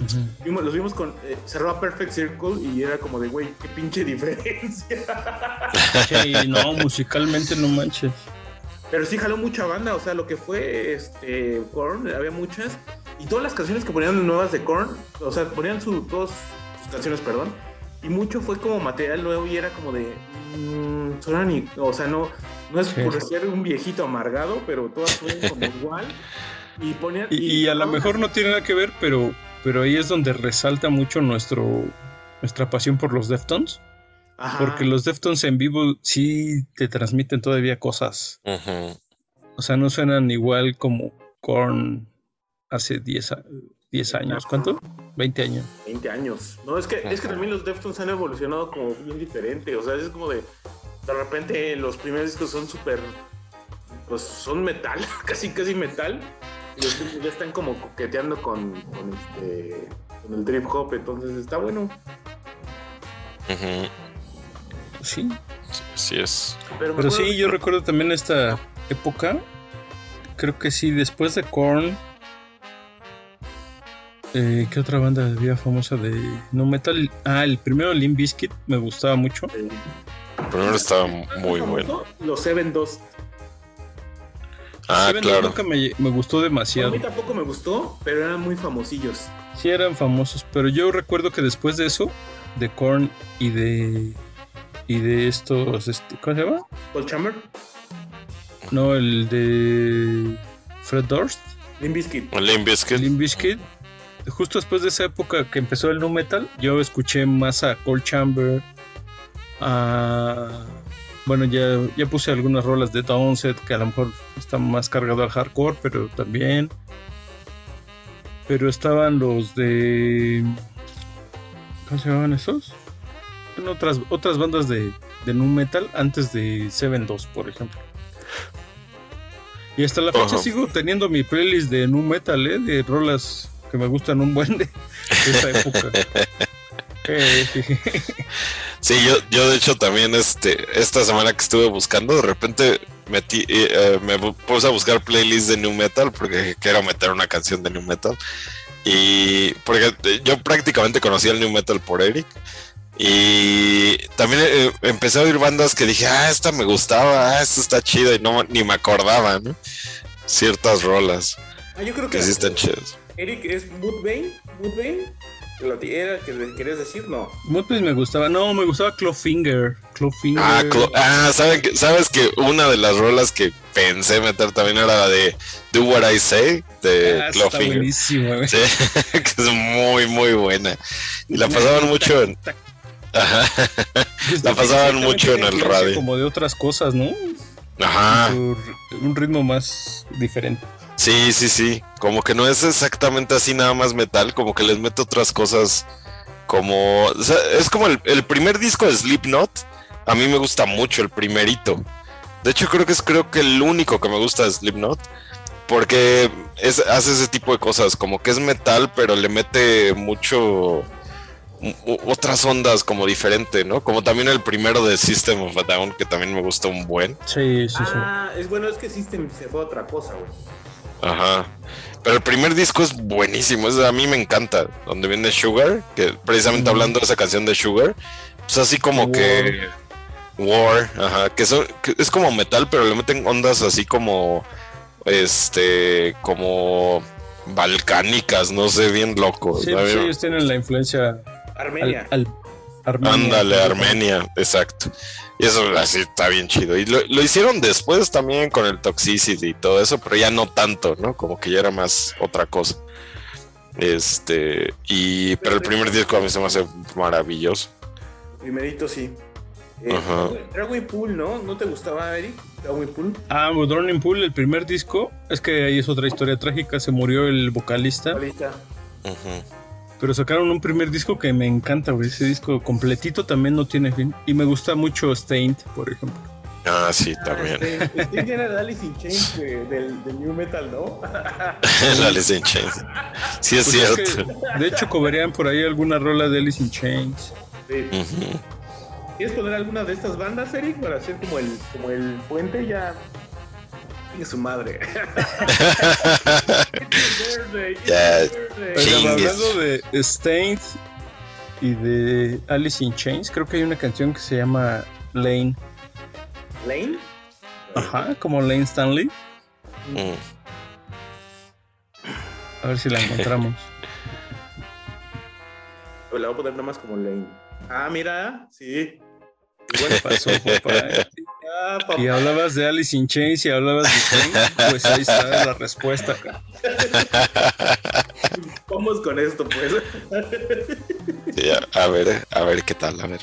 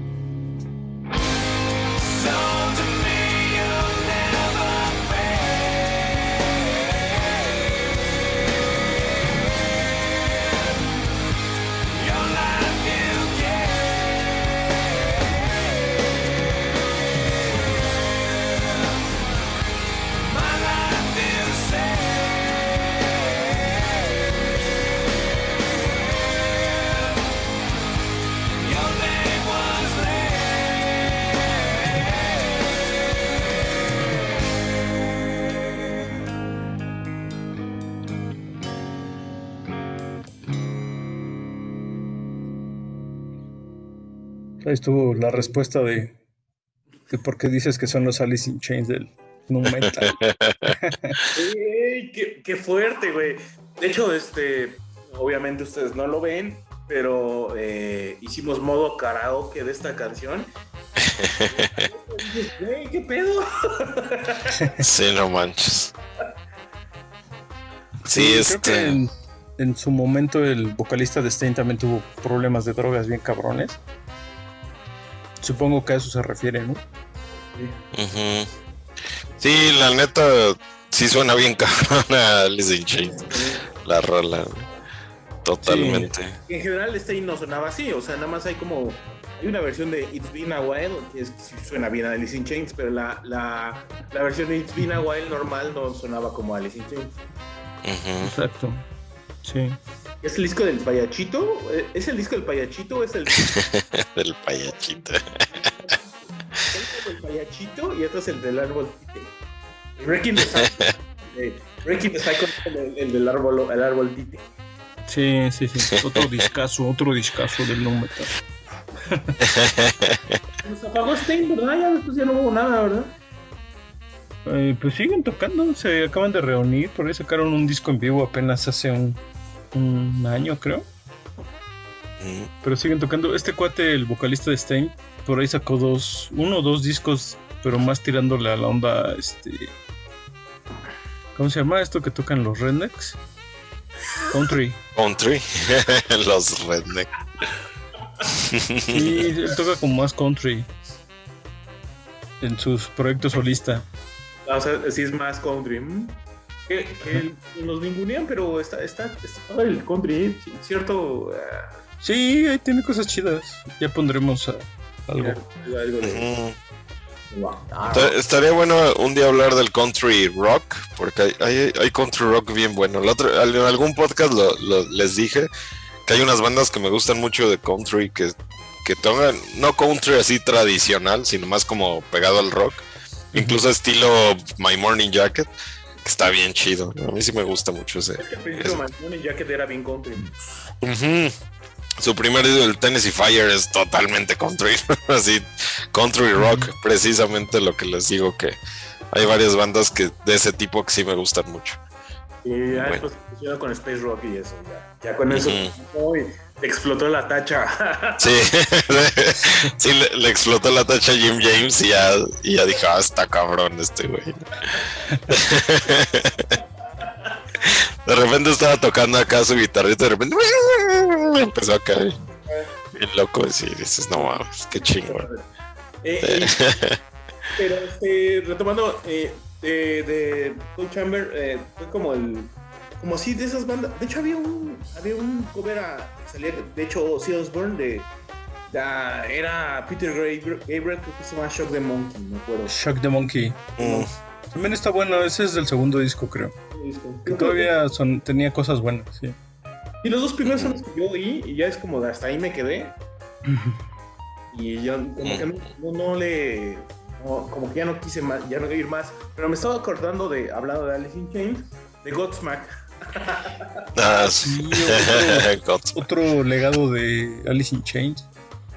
Para que veas quién ha tenido más influencia de, los grupos groncheros. Yo creo que Alice Sí. in Chains, ¿eh? O sea, ya fuera de mamada, o sea, Alice in Chains. Pues de entrada la- Mm. el nombre es una canción de Alice in Chains, ¿no? Godsmack. de- del Dirt, se llama Godsmack. Entonces sí, tenido- creo que de los del grunge es el que ha tenido como más, más influencia como en varias bandas. De hecho, Y, y como lo que la tuvo inmediata, ¿no? O sea, en esa época, como que después de Alice in Chains salió mucho estas justo, bandas. justo pensé poner una canción de Godsmack en el playlist. De- ¿En serio? La de. ¿cómo, cómo se llamaba su canción más famosa? ¿De quién? Eh, de Godsmack. Ah, había, La estaba, de- estaba la de uh, Voodoo, Ay, co- estaba la de Awake, estaba la de... ah, Wake. Ajá, Sí, Wake. razón. Sí, sí, sí. Because of you, I'm awake. ya, ya casi vamos a poner una de Creed, ¿no? Mejor. Eran chidos, ¿no? A mí me gustaba porque en esa época de, de nu metal, que donde ya no había solos de guitarra y así, todavía Godsmack seguía sacando algunos guitarrazos todavía chidos. Ujú. Sí, eso sí. Sí, yo tam- también prefiero mucho a Godsmack que a otras bandas que sí estaban mucho más gachillas de, Sí. de esa época. Sí, de hecho, Pero sí. sí, este, sí me acuerdo de, de, de, de Godsmack, que era como los que tenían más solillos y todo. Todo como que era más rock, más rock, ¿no? Más rock. Sí, exacto. Después evolucionaron como un tipo de, de, como de música más de. ah, ¿Cómo decir? Como de, como de bikers. ¿Será? Sí, de hecho, de hecho sí, sí creo que como que evolucionaron. No son ya tan famosos, pero ah, la llevan, la llevan. Pero sí, al final yo creo que Eric fue mi, mi gurú del new metal en aquellos tiempos y, y- y me, me enseñó qué es lo que había que escuchar y qué es lo que no. en realidad, porque sí, sí había mucha basura, pero había muchas cosas bien interesantes. ¿no? Pues es como todo dice la. ¿Quién dice? El Danito. No, pero, pero dice la. La chimoltrufia. a- La chimoltrufia. Pero bueno, viene ya para subirle todavía un poco más al, al, al este, a lo rudo, un, un- escalón más a lo, a lo rudo, al metal, pues lo que sigue, ¿no? Así es, la canción es Unbroken de Pantera.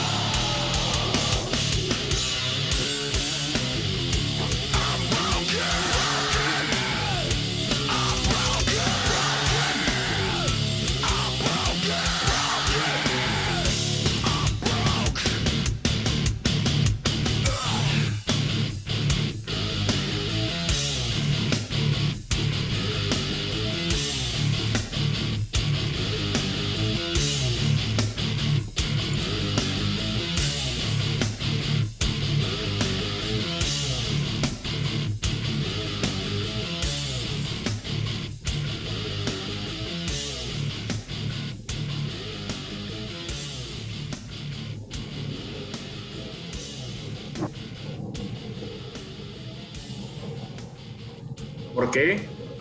Ese rolón, ¿no? Sí. Y, y escucho esta canción y, y me acuerdo del video cómo termina, en donde Bag le pega al- a los platillos, pero con su guitarra. Ah, sí. Está súper chido. Y bueno, esa es una canción de Pantera de su. Bueno, de su. ¿Qué sería? Bueno, De su séptimo disco. En realidad, Pero no quieren que sepan que es el séptimo. es el, el Far Beyond Ribbon del 94. Ujú.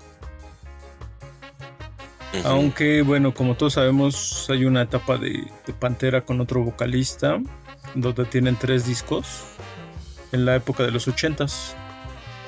Ya por ahí del 87, Philip Anselmo se une a la banda. Todavía graba un disco más en ese intento de hacer glam metal, que se llama Power Metal, antes del Cowboys from Hell. Pero ya es en el 90, justo con este Cowboys from Hell, cuando hacen como el cambio de, de su música completamente, ¿no?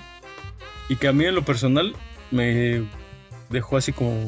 en- es que en esa época mi entrada al metal fue primero con Metallica, obviamente, pero en esa época sonaba obviamente Pantera y, Sepultura, entonces se escuchaba mucho Pantera, Sepultura y Metallica.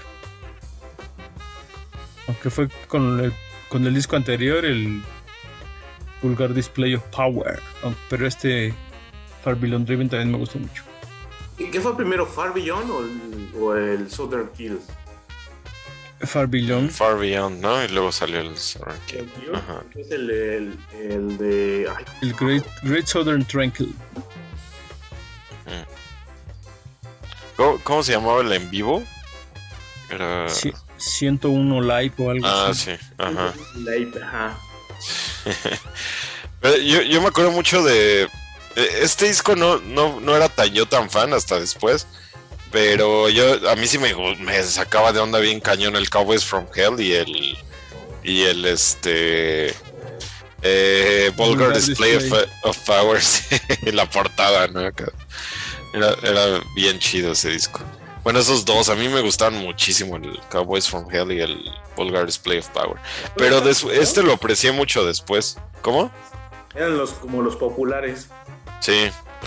Pero este también está muy bueno, este disco. Sí tiene unas rolas demasiado buenas. Sí, es. Yo, yo pensé que no era tan bueno como los otros, pero yo creo que sí está al nivel de los otros dos. Sí está Sí. muy, muy bueno.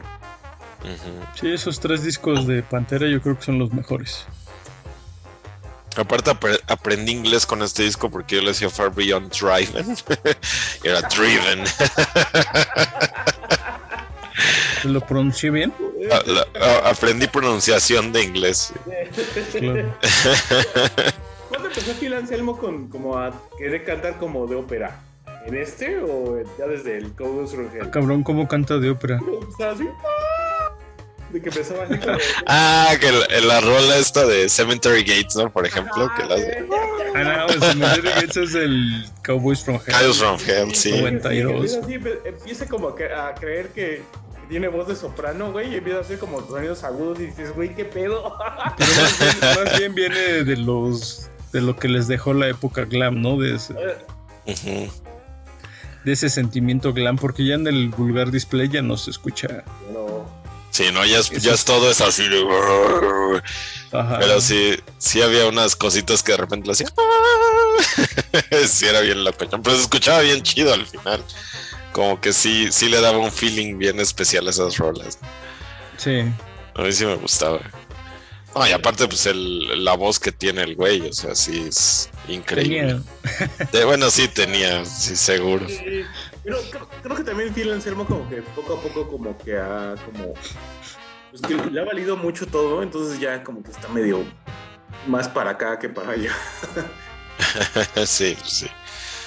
Aparte, pero de- sus proyectos de, de Stoner y de Doom y lo que ha hecho este, después de Pantera, a mí sí me ha gustado mucho. No, el de Down También interesante. Lamentablemente creo que terminaron muy peleados ellos para en Pantera de este, o sea, sacaron creo que lo peor de entre entre ellos, o sea, Sí, nunca se logró concretar una reunión. Ujú. Después ya se murió el guitarrista y después se murió el baterista. Ujú. Sí, de hecho, de hecho, Dean Back en algún, algún momento, bueno, este, no, perdón, eh, Phil Anselmo le mandó como un...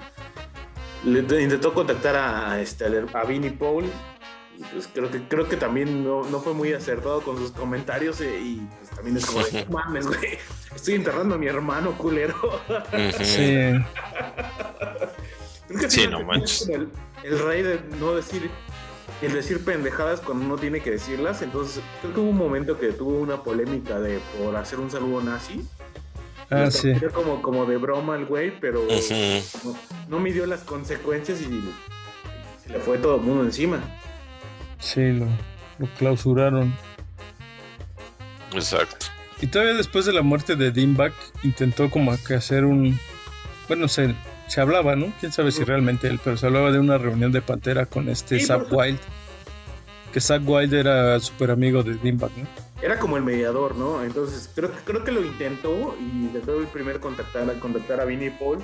Pero, o sea, también yo creo que Phil Anselmo es el- la persona menos. eh, menos Pídeme perdón, le dijo, pídeme perdón y va. Ajá. Solo tienes que pedir perdón. Sí, porque Zack Wilde estaba montadísimo. Zack Wilde, o sea, era como el super brother de, este, de Dimebag. O sea, era así su. Y hubiera sido una muy, muy buena gira, porque pues, Zack Wilde es, es bueno. Creo que como solista no Es tanto. muy bueno. Es muy bueno, pero creo que con Black Label Society tiene como unos, unos discos muy buenos y otros eh, creo que me Dos, joyan. tres, sí. Sí, por, por algo fue guitarrista de Ozzy, o sea, tampoco fue como Y sucesor de Randy. The Road. ajá, exacto, que-. Imagínate. sí, Randy Rhodes era una pinche riata en la guitarra. ¿no? Riata. De hecho, revivió a Ozzy, güey, o sea... Ujú. o sea, Sí, pues sí. Y hablamos de vocalistas que no, que, que no son tan buenos cantando, pero tienen un chingo de carisma. Creo que el primer lugar lo tiene, lo tiene este Ozzy. güey. Ajá. Sí. El segundo lugar creo que está ahí Ian Brown también, porque eso, o sea, es tan feo, güey. Tiene un chingo güey. Sí, pues sí. La neta sí. Ahí andan en la liga de este Bob Dylan y de Valentín Elizalde. la chingada. Justo, Cuando justo. dice- empiezan a chingar de, no, es que, es que Bad Bunny canta bien feo, güey. Dije, yo mejor ni digo nada, porque luego me, gustan- me, me gust- me gustan artistas que cantan bien feo. sí, exactamente. Es que sí, si sí. fuera malo. Ajá, es que sí tiene que ver, ¿no? no. O sea, obviamente aprecia uno y, y admira uno, y bueno, yo más que nadie, a, a cantantes como Mike Patton, pero también de repente uno le gusta escuchar güeyes que no cantan ni madres, pero que le echan mucho sentimiento. ¿eh? Exacto. Es, es lo que luego a veces como, como que sientes, ¿no? Por ejemplo, el camino que tomó, tomó Yamiroquai en algún momento como de, güey, soy tan profesional, soy tan bien, que le hace falta mugre, ¿no? Algo así. Puede ser. Exactamente. Entonces, yo creo que a lo mejor luego buscamos eso y, y hay muchas bandas de metal que, que- luego a veces no son tan buenos como cantando, pero tienen el feeling o... Sí. Y, y Phil Anselmo, por ejemplo, es, es muy buen cantante, o era muy buen cantante. Este sí tenía una, un vozarrón y, tenía muy buenos graves, muy buenos agudos. Pero al final no era así tampoco el super cantante. Pero también le echaba un chingo de ganas. O sea, sí, sí tenía un carisma. en la- tenía un, una presencia escénica bien cabrona. ¿eh? Este, en aquellos tiempos de Pantera sí imponía bien cabrón en el escenario. Si era así de. Lo veías así en el escenario y dices, ay cabrón. O sea, sí y, era. y todavía lo vimos con Down bastante Sí, chido, ¿no? ¿no? Ujú. Sí, no, al menos ese concierto a nosotros no, no, nos, no, nos, no, no, no nos lo arruinó, o sea, se la pasó chido. No se puso pedote, pues. Como la, la última vez que vino Pantera a México. Pero lo que dijo Erika. Pero ya se le ve la pancita, ¿no? Ya se le ve el. El vientre. El vientre, está bien trudo. Está bien trudo. Ya, ya, me voy a poner en mis, en mis biografías, güey, de, de redes sociales. Estoy bien trudo. Así, chico bien, bien trudo, ¿no?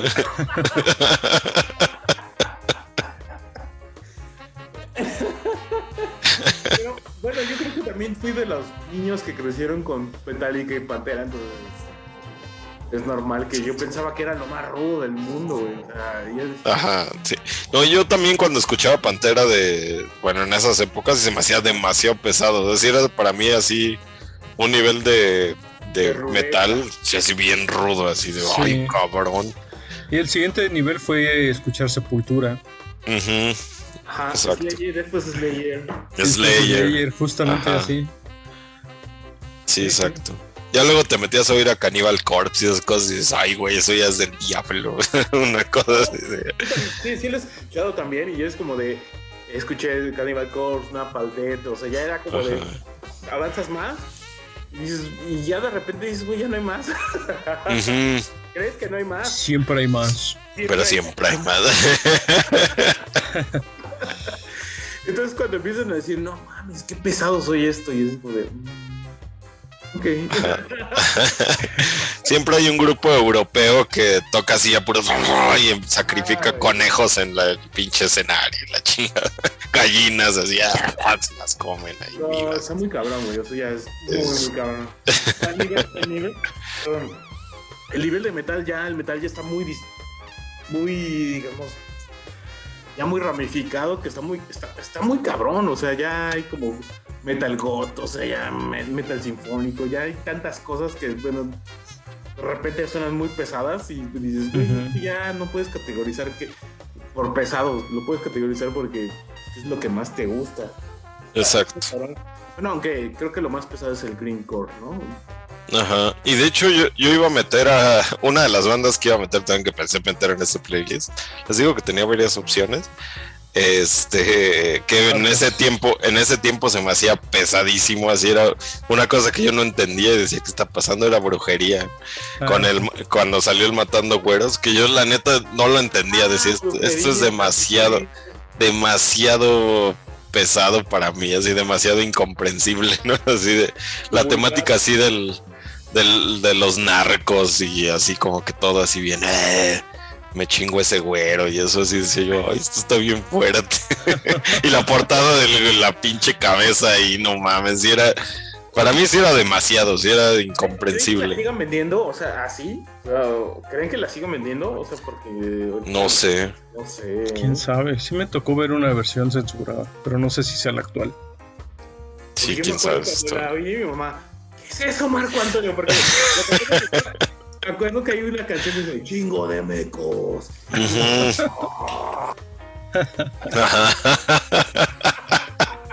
Sí era, sí era espantamamás, pero así eh, al- a- cabrón, ¿no? De cabrón de.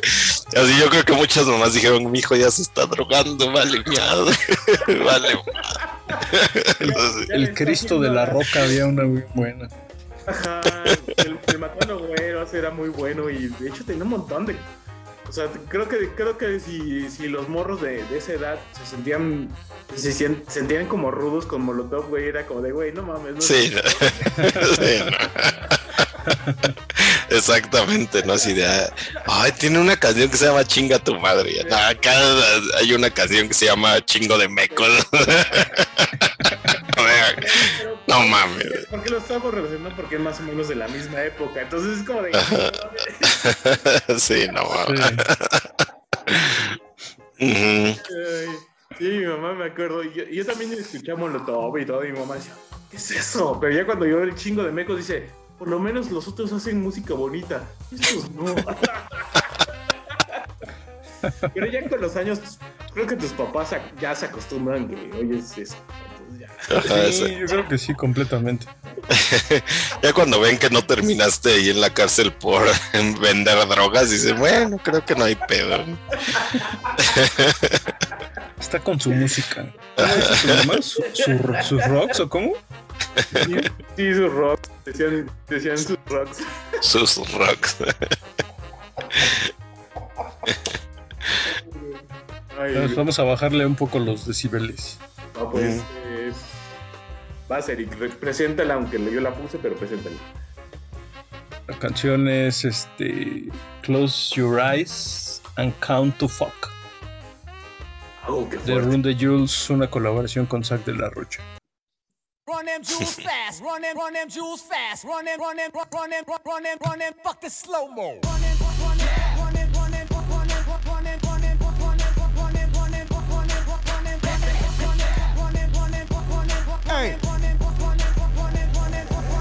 Fashion slave, you protested to get in a fucking lookbook. Everything I scribbled like the anarchist cookbook. Look good, posing in the center for the cookbook. Black on black on black with the ski mask, that is my crook look. How you like my styling, bruh? Ain't nobody styling, bruh. About to turn this motherfucker up like Rikers Island, bruh. My thuggers and my cripples and my blooders and my brothers. When you niggas gon' unite and kill the police motherfuckers or take over a jail, get them CO's hell. The burning of that sofa, goddamn, I love the smell. Blankets and pillow torching. Where the fuck the warden? And when you find them, we don't kill them, we just waterboard them. We killing them for freedom cause they tortured us for boredom. And even if some good was die, fuck it, the Lord will sort them. We we out of order, your honor, you out of order. This whole court is unimportant. You fuckers are walking corpses. I'm a flip wig synonym, living within distortion. I bite into a cyanide molar before you whores win. I'm a New Yorkie and I'm fucked for the jump. I wear my Yankees so tilted, I actually walk with a hunch. Look at Mikey, I think he Nike, we are sinister sons. Hey, we the type, the type to preach it with a grin and a grin. Come on, come Run on. them jewels fast, run them, run them jewels fast, run them, run them, run them,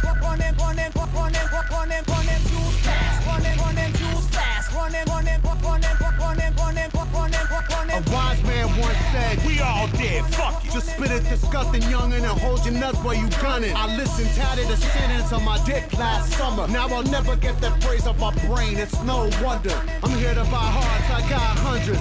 Honey, the cheaper the parts, the better buy for the money. I'm training vagina whispering, glistening, waiting for the christening. I know the neighbors can't help but listening. Uh, a dirty boy who come down on the side of dissonance. I can't even relax without sirens off in the distance. Not shitting you, little buddy. This fucking island's a prison. The only solace I have is an act of conjugal visiting. My solitary conditions preventing conjugal visits. Domain and missing my misses. They keeping me from my chilling conditions. Create a villain. The villain is giving vision. The vision becomes a vow to seek vengeance on all the vicious liars and politicians. Profiteers of the prisons. The forehead engravers, enslavers of men and women, including members of clergy that rule on you through religion. So strip your kids to the nude and then tell them God will forgive them.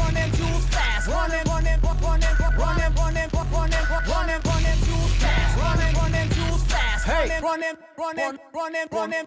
It's Taylor on the cut, lifting six on your stitching crew. I'm miles ahead of you. You can sip my bitches brew. My battle status is burning mansions from Dallas to Malibu. Check my resume, your residence is residue. Call her a skin job, and my honey dick will backflip for you. You playing God, your eye socket, she gon' rip it too. We sick of bleeding out a tray, spraying victim you. Done dying, Philip AK dicking you. With clips in the bottom, we dipping from Gotham. Yes, eclipsed by the shadows, a dark dance to the I'm a fellow with melanin, suspect of a felony. Rip like rock in my law. Feds is checking my melody. Yes, aggressively tested with bump stretches and penalties. Some cases we're facing the cop, please, when we season a pump. With reason to dump on you global grand dragons. Still piling fast bucks, Afghani toe tagging. Now they tracking me, yeah, we busting backseat. The only thing that close quicker than our caskets be the factory. Run them jewels fast, run them, run them jewels fast, run them, run them, run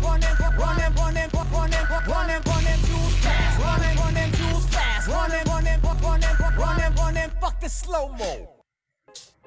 Hay una banda que, revi- que revivió a la Rocha, lo sacó del entierro y se llama the Jewels. Fuerte, ¿no? Eh, creo que tenía muchísimo sin hacer algo de, de- de esta colaboración, creo que tenía muchísimo. Que fue con One, One Day's a Lion, eh, lo, lo que había hecho, lo que yo recuerdo, y en 2014 lo, lo, lo reactivaron, ¿no? Al de la Rocha. De hecho, tiene un disco que no he encontrado con los cojolites de, de pura, puro son jarocho. No, no sé si es con el cojolites o con son de madera. Bueno, ves que andaba metido ahí, ¿no? Sí, andaba metido ahí. De hecho, sale la rocha de, de los Rise Against the Machine. Creo, creo que fue el que menos quiso ya reflectores. O sea, En su momento, creo que todo el mundo, ellos señalaban por ser el vocalista, como de, güey, es que vi que falsos, güey, se, se hospedan en. eh, fueron, muy criticados porque la izquierda los hospedó en un, hotel cinco estrellas. El Four Seasons, ¿no? Creo. Entonces, pues, no, ahí, ahí no, no sabría decir qué onda, pero por lo general cuando son la... Digamos que también para artistas internacionales las disqueras no estaban como muy acostumbrados a tratar a la gente, ¿no? Entonces era como de... Sí, te mandamos a- al hotel cinco estrellas, ¿no? Y no es a donde tú quieras. Pues probablemente les pasó eso, no lo sabemos. Pues mucha gente empezó a criti- criticar a Zack de la Rocha y a Against the Machine por eso creo que del- por algún momento este todavía Tom Morello es como un poquillo así, así como que no le importa tanto y yo creo que Zack de la Rocha sí como que sí le sí le llegó a pegar porque sí se apartó muy feo de la escena. Creo que ha hecho muy pocas cosas de gira, de hecho no más el regreso del Rage y con One Days a Lion no sé si hizo gira, o sea la neta no sé si hizo gira, no recuerdo. No creo, ¿eh? Yo creo que solo fue el disco. Que traía el baterista de los Mars Volta, ¿no? El primerito. Exacto. Ahí no me acuerdo, Theodore o algo así. Pero traía el primero. Es- John, con- John, John Theodore, ¿no? Está con los Queens of the Stone Age, ¿no? Ujú, que está ahorita con Queens of Stone Age. Ajá. Nada más, o sea, es que sí es muy bueno el güey. Sí, es buenísimo. Sí, buenísimo. O sea, de hecho, creo que todos los que traían los Mars Volta están muy cabrones. Sí. Que ahorita acabo de recordar, hay una. Hablando del Run de Jules. Bueno, es un, es un proyecto de dos tipos. Uno es este Killer Mike y el otro es LP. Y, y justo hay una canción por ahí de LP con, con Omar Rodríguez y con este. ¿Cómo se llama el otro de Mars Volta? Eh, Cedric Bixler. Cedric, creo que están los dos con, con este cuate de, de Run de Jules. Mm, Una rola. Killer Mike, No con LP. con el Pi. Es que ese, es- ese, este es como un, uno de los grandes duetos de. Bueno, ahorita es como de los más comerciales, pero hay muchos muy buenos duetos dentro del mundo del hip hop. Eh, un- el- bueno, creo que de los más famosos es el de Outcast, obviamente. Uno de los clásicos es este eh, Eric B. and Rakim. Creo que son el, creo que son el top de, de las personas de hip hop. O sea, algún día vamos a poner Eric, Eric B. and Rakim y ah, buenísimos. El otro es Gangsta, que es DJ Premier y Guru. Ese es otro de los muy buenos. Pero- Ujú. Madlib, Madlib y este. Es que Madlib tiene varios. Madlib con eh, MF Doom, que es el que se murió. Madlib con este. que era Matt Biliani. ¿Era Matt se Matt Billion. Matt Bilian. Está también este. Este. eh, Madlib con Freddie Gibbs. Es otro. Está quién más. Mm, me acuerdo. Chris Wan, Scott LaRock. Big Daddy Kane y ah, Marley Marl. Y ay, es que están los Atmosphere, que son los blanquitos. Es- y- y- y- o sea, son los blanquitos. Está Moon, Blanquito. Moors and, uh, Night Wonder. Eh, está Blue, ah, ya habíamos puesto a Blue and Exile. Está Prodigy and the Alchemist. Y uno de los más famosos es Redman y Method Man. Mm, Claro. tienen película juntos. O sea, son los güeyes, o sea, como, creo que son todavía más famosos en, en los, con los gringos, son más famosos Redman y este y Method Man que Outkast, creo. Probablemente sí. Pero Esos Redman y. Y el otro man, ¿cómo se llama? Ajá, Method Man. Ellos, ellos eran de, de. No, nada más. Method. Nada más El Method. Ah, Method Man. Ajá. Ah, ok. Y, y hazte cuenta que, eh, por ejemplo, este Killer Mike viene de la costa donde viene Outcast y el pibe parece que viene de Los Ángeles, no me acuerdo bien. Entonces hacen este como super grupo y es como uno de los duetos más famosos de ahorita y más influyentes, o sea, sí están como en todos los carros. Si, si ves el nombre de Run de Jewels, realmente siempre va a estar hasta arriba. Sí, la, la supieron hacer, ¿no? Están, están sonando mucho y, y, pues bueno, de algún modo también tienen ese lado combativo de- que tenían los Rage Against the Machine y por eso yo creo que Los Public Enemy. la colaboración Sí. Tienen muy famoso su, su logo, es como de, de este. Como, como un disparo y una piedra, una cosa así. Y todas las portadas de sus discos son así. El primerito, creo que hay, un- hay una versión como de remix, que es como la. Como una es como la mano de Thanos y la otra de Deadpool. Órale. Ah, órale, está chido. Aparte lo que lo que decías una vez que pusiste una rola de creo que sí era de MF Doom que hablaba de los cómics, ¿no? Como que también tienen tienen esa este de repente los los hip hoperos tienen esa onda de los cómics, ¿no? Oh. Está, está bien chido. Y sí, sí, está muy cabrón. Y de hecho, este, de hecho, re- retomaron creo que este año el- los, los este Run de Jewels ahora con los Race Against the Machine. La La- gira, ¿no? Y la retomaron este año y es que es obvio que va a salir en algún momento. O sea, la rocha ya no lo van a samplear, va a salir, güey. Entonces, ¿cómo va a explotar eso? Ajá. Pero es, esa gira, por cierto, de Rage todavía no empieza, ¿verdad? Todavía no. La- creo que es 2000, finales de- como otoño y termina en 2023.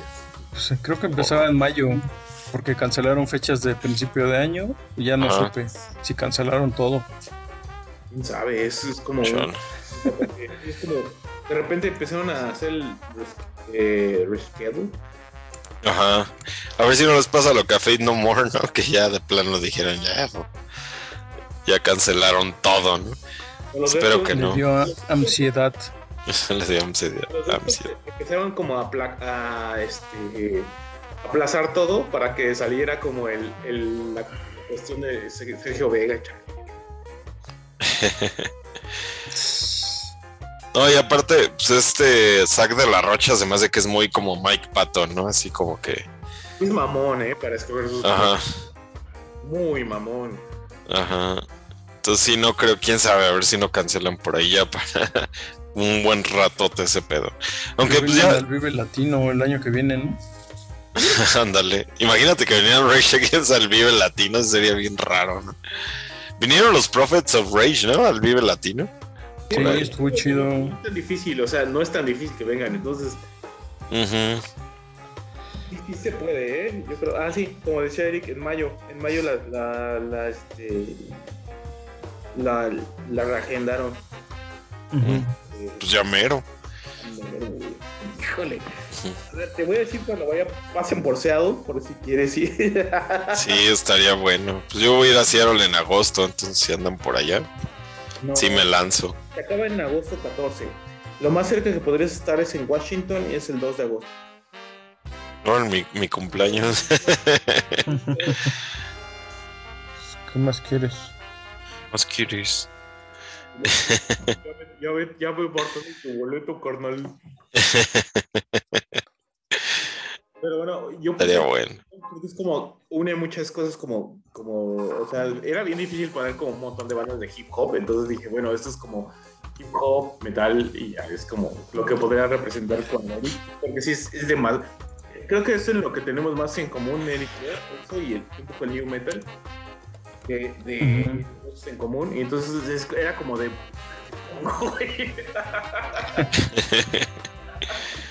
Ajá. No, y aparte, pues también, ¿no? Sabes que si pones algo de hip hop, seguramente le va a gustar al Eric. ¿no?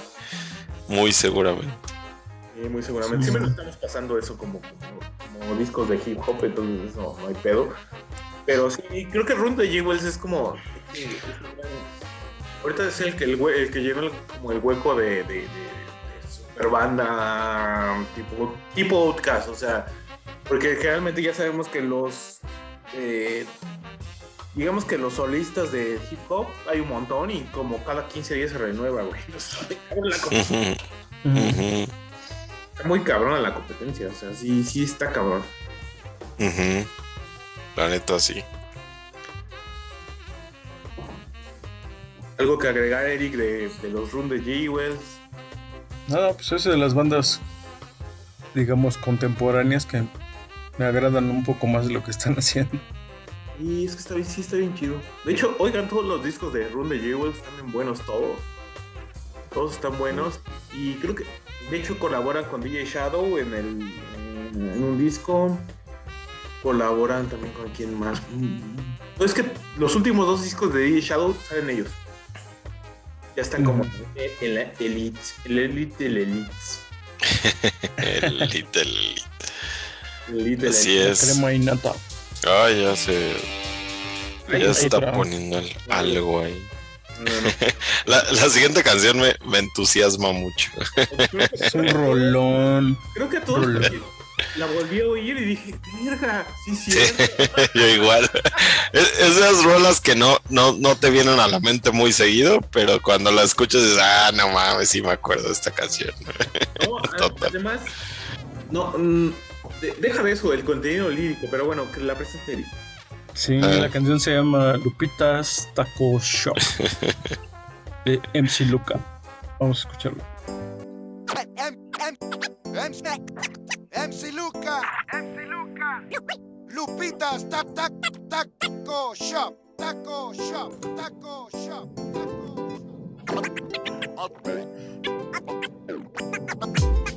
Atáscate, güero. Soy mexicano que adora su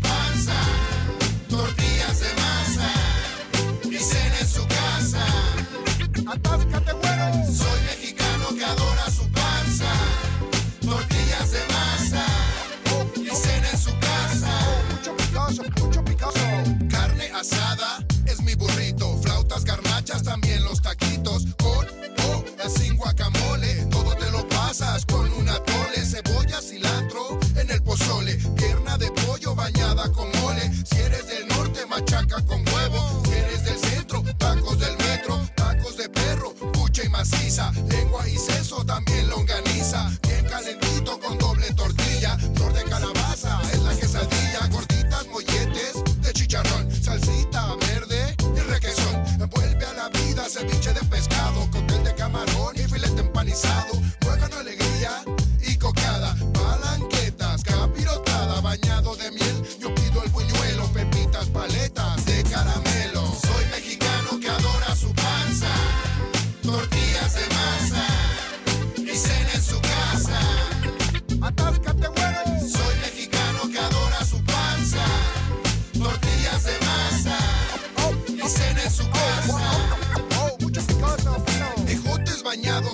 Salsa chipotle. Chile pasilla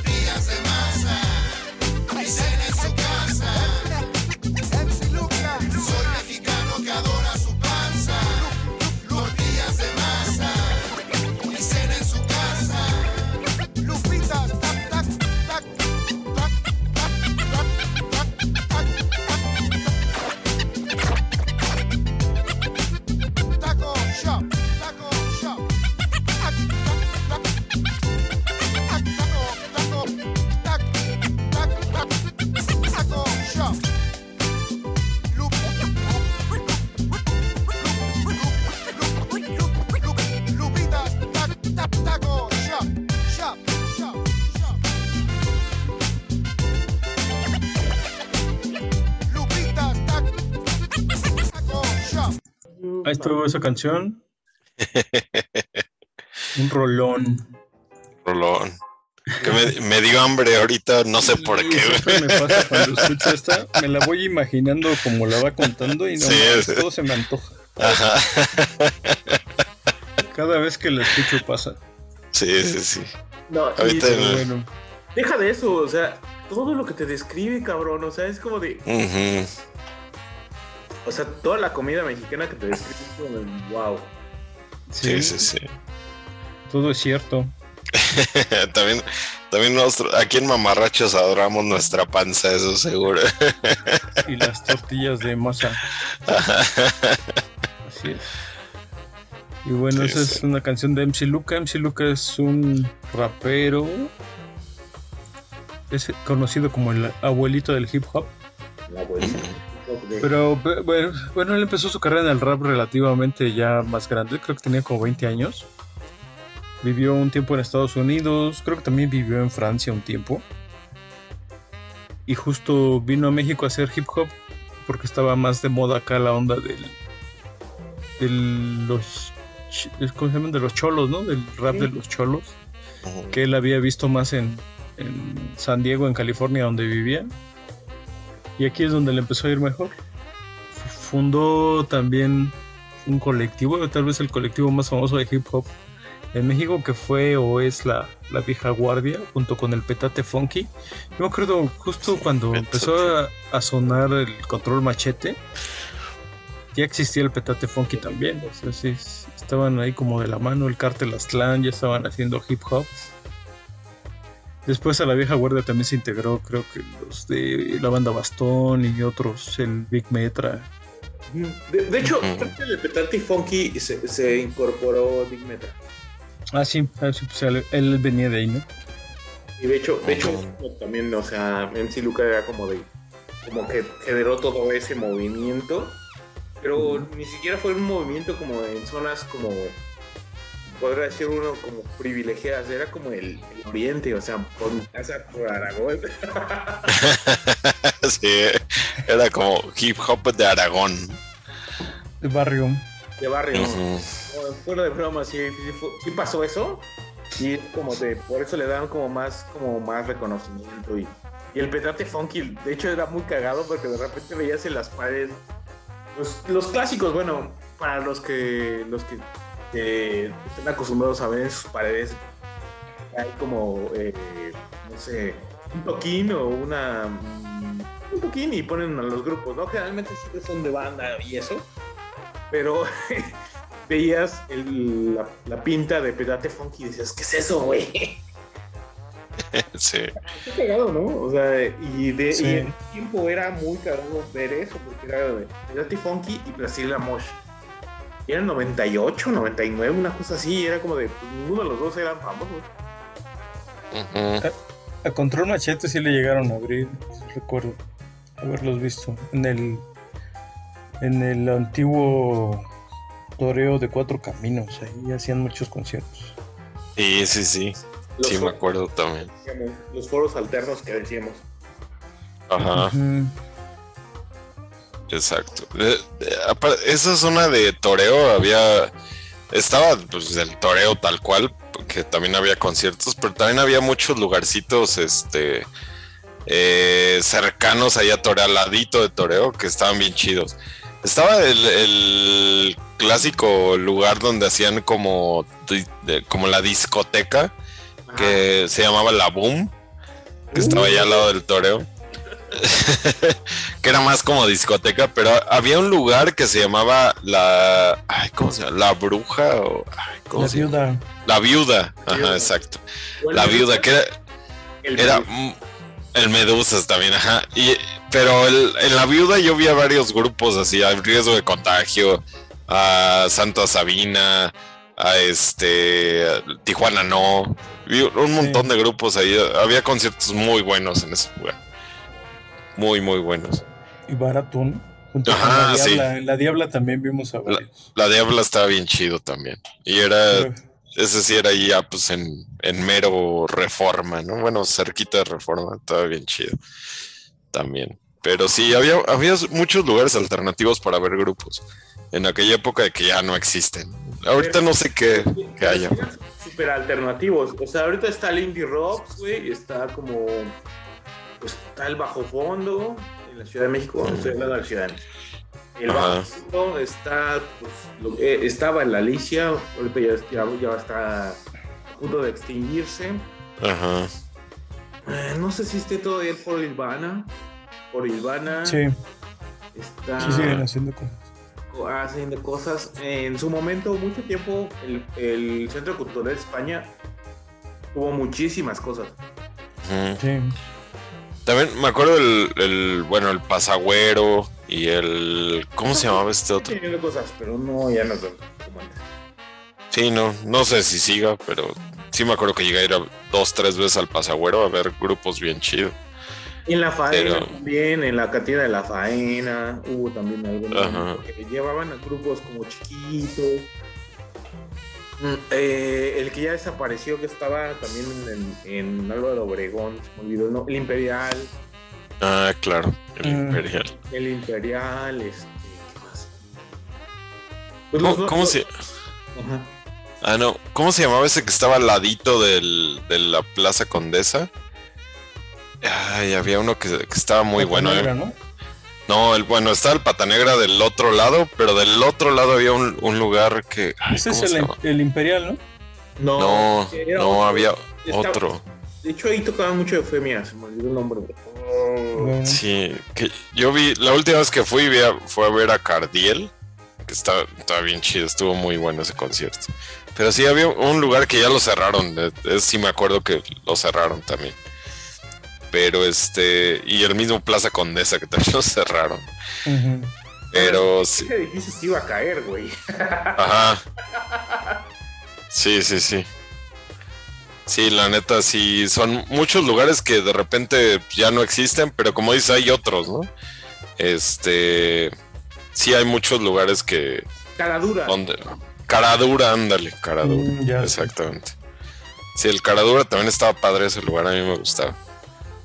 Pero sí lo cerraron, también. Pero a usted sí les tocó el Rocotitlán. Sí, yo, yo sí llegué a Rocotitlán. El look. El Lu- Y la, la última carcajada de la combacha que el también. Fruity Y, y el Rockstock. y el. Rockstock. Ajá. El Tutti Frutti, yo nunca fui al Tutti Frutti. Me hubiera encantado ir. Pero pues, estaba muy chavito, ¿no? Ese sí no, ese para que veas sí nunca fui. Ni a la, ni a Luke tampoco. Esos dos sí nunca fui. Sí, no. Rockstock sí. Fue una tardeada. sí, me acuerdo perfecto. Eh, Con mi, con mi jugo de naranja, así.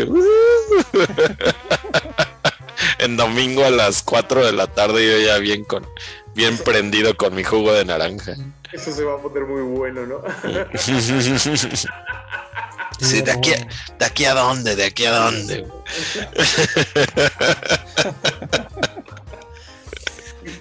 A dormir, güey, porque mañana vas a la secundaria.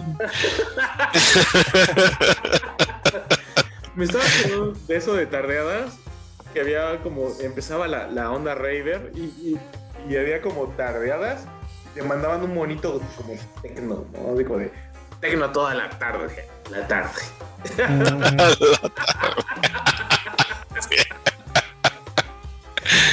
Ujú. A mí me tocó en la Flexi, que me mandaban esos flyers, me pasaban esos flyers. Tecno toda la tarde. Porque aparte yo me acuerdo que las tareas eran domingo así, literal, porque pues eh, obviamente para que y terminaban las 6 de la tarde. Y pues ya así como que te tenías que ir a tu casa porque pues ya el otro día ibas a la escuela. Si era así, bueno, ya me voy. ya hasta decías, ay, es bien tarde, ya, domingo a las 6, no. mames". Empezabas a oír para, bum, bum, bum, para. Sí.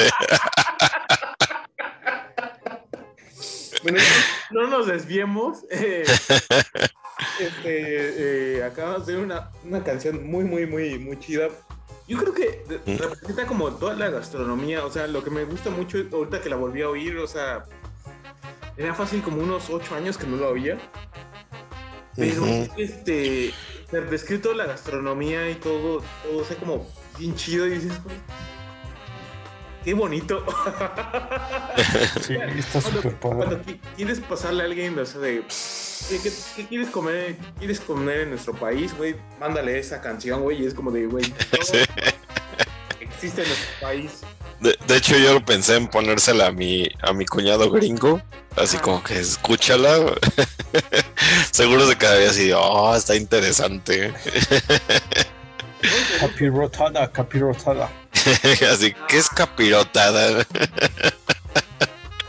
Yo creo que mi, mi cuñado, el Craig, no- seguramente no ha probado la capirotada. Muy seguramente.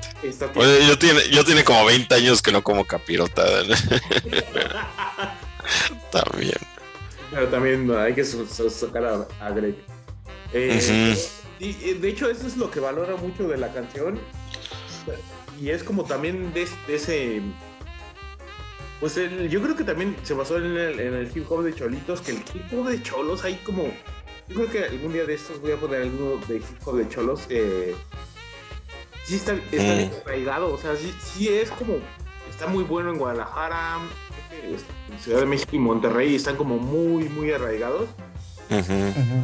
Le he perdido como la pista ya como a los demás, pero sí, el, el, el rap así como tipo cholillo es tiene un arraigo bien cabrón en este país y generalmente nadie los pela porque pues no no pues no se ven no se ven guapos no no se ven bonitos es como gente pues, que les gusta les gusta ese hip hop y no es como no, no es no sé es como un poquillo como, como marginarlos a ellos justo como el rock urbano los marginan entonces creo que creo que ese, ese hip hop de cholitos los han tratado como de desaparecer, como de esto no existe, esto no es México, güey, es que no. Yo siento que es eso, porque hay muchas cosas y valen la pena, y de hecho hayan salido muchos ahorita de ahí, pero pues no los quieren reconocer por lo mismo de que, ay, es que no, qué feo, ¿no? El narco y eso, no, es que. Pues es la realidad de, de varios de ellos, ¿no? Y de ellos están mu- mucho antes, es como de. Sí, sí, sí, sí, es como. Hay una escena como muy underground del, del hip hop, como el, como el rock urbano, pues que se ha hecho a la manera de México, entonces es- eso está bien chido. El problema es que como que no, como que no, no les gusta como mostrar esa parte. Y de hecho sí suena muy como cholo, ¿no? Este tipo de música. Sí es muy así como chola, como de... Como de, ah, esto es lo que los güeyes que están viviendo en Estados Unidos piensan del, del mexicano, ¿no? Pero al final, pues digo, son mexicanos, ¿no? De todas, aunque hayan vivido toda su vida en, en Estados Unidos. Hay mucha gente que nació en Estados Unidos y toda su vida vivió en Estados Unidos y que ni siquiera ha venido a México nunca, pero son mexicanos, al final son de papás mexicanos. Y, y a mí lo que me gusta es que se sienten mexicanos, o sea, tienen toda la... Hay, hay, como de dos, ¿no? Hay, gente que vive en Estados Unidos que se siente gringo, aunque estén así totalmente prietillos, así mexicanitos, pero hay personas que, les gusta mucho toda la cultura mexicana y eso está bien chido. E- Esta canción me suena así como ese, ese tipo de, de hip hop o de rap, mm, así cholo, ¿no? Pero está bien chido. La neta está, es toda esa corriente. A mí me gusta mucho también, de repente está muy padre. Yo creo que Sí. lo llevaron como, como otro nivel, ¿no? Es como de. Sí, suena así, pero con, con música como un poquillo más moderna. Está bien. Digo. Sí, está, está chingón. La rola está muy divertida, la neta. Yo no me acordaba de esta canción hasta que la puse este, en este playlist y dije, ah, sí, sí me gustaba. Pero bueno, yo creo que eh, Eric seleccione su, su final, porque habíamos puesto una, pero no, es la que él, la que él elija. Una rola final, Eric, para, para acabar con. Para cerrar. Una rola final, algo que había pensado. Ah, este. Una canción de Cake. Me gusta. Oh, sí. Me sí. gusta. ¿Qué? Ships, ships Go to Heaven. Ah, Ship, Ship Go to Heaven. ¿En cuál viene? ¿En el Polonia de maíz? Sí. Creo que sí. Ajá. Pues bueno. Ahí está. entonces, Con eso despedimos. Feliz cumpleaños, amigo. Te queremos mucho. Así es. Gracias, estuvo chido. Saludos a todos. sí, pues ahí felices casi tres 15, a- 15 años. y es casi tres. Y pues ya lo, lo celebraremos eventualmente ya en forma, ¿no? Sí, ya lo- Próximamente, lo claro. Próximamente. Entonces, amigos, este, saludos a Lenny, saludos otra vez por segunda vez consecutiva a Lenny, a Beto y pues creo que ya, ¿no? Y, y- y yo sé que Eric siempre acapara estas fechas, siempre. Pero pues este también quiero felicitar a, a don Benito Juárez, ¿no? Claro. El benemérito de las Américas. Porque la verdad yo sé que todos celebramos a Eric, pero pues también está, hay que recordar que también está Benito Juárez. Qué pendejo. Cuídense amigos, este, un abrazo y nos vemos. Ay, el próximo, el próximo es de los Óscares, qué nervios. Sí, que, uy, estoy, estoy muy, muy nervioso, la verdad. Pues una vez más, Eric, presente la canción para que no se les olvide. La canción es Ship Go to Heaven de Cake.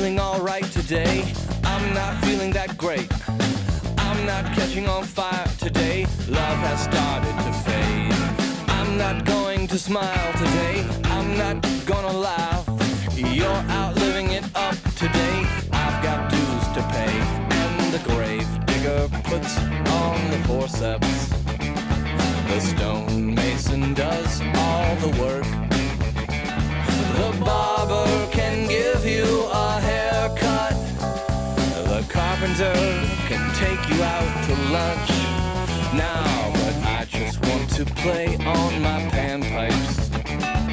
I just want to drink me some wine.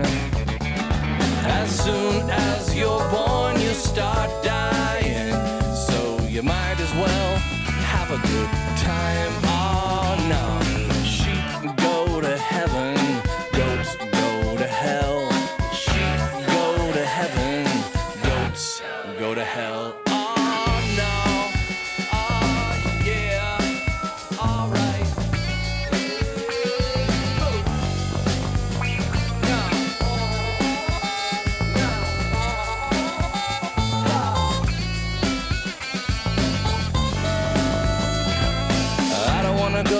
Sunset Strip. I don't wanna feel the emptiness. Gold marquees with stupid band names. I don't wanna go to Sunset Strip. I don't wanna go to Sunset Strip. I don't wanna feel the emptiness. Gold marquees with stupid band names. I don't wanna go to Sunset Strip.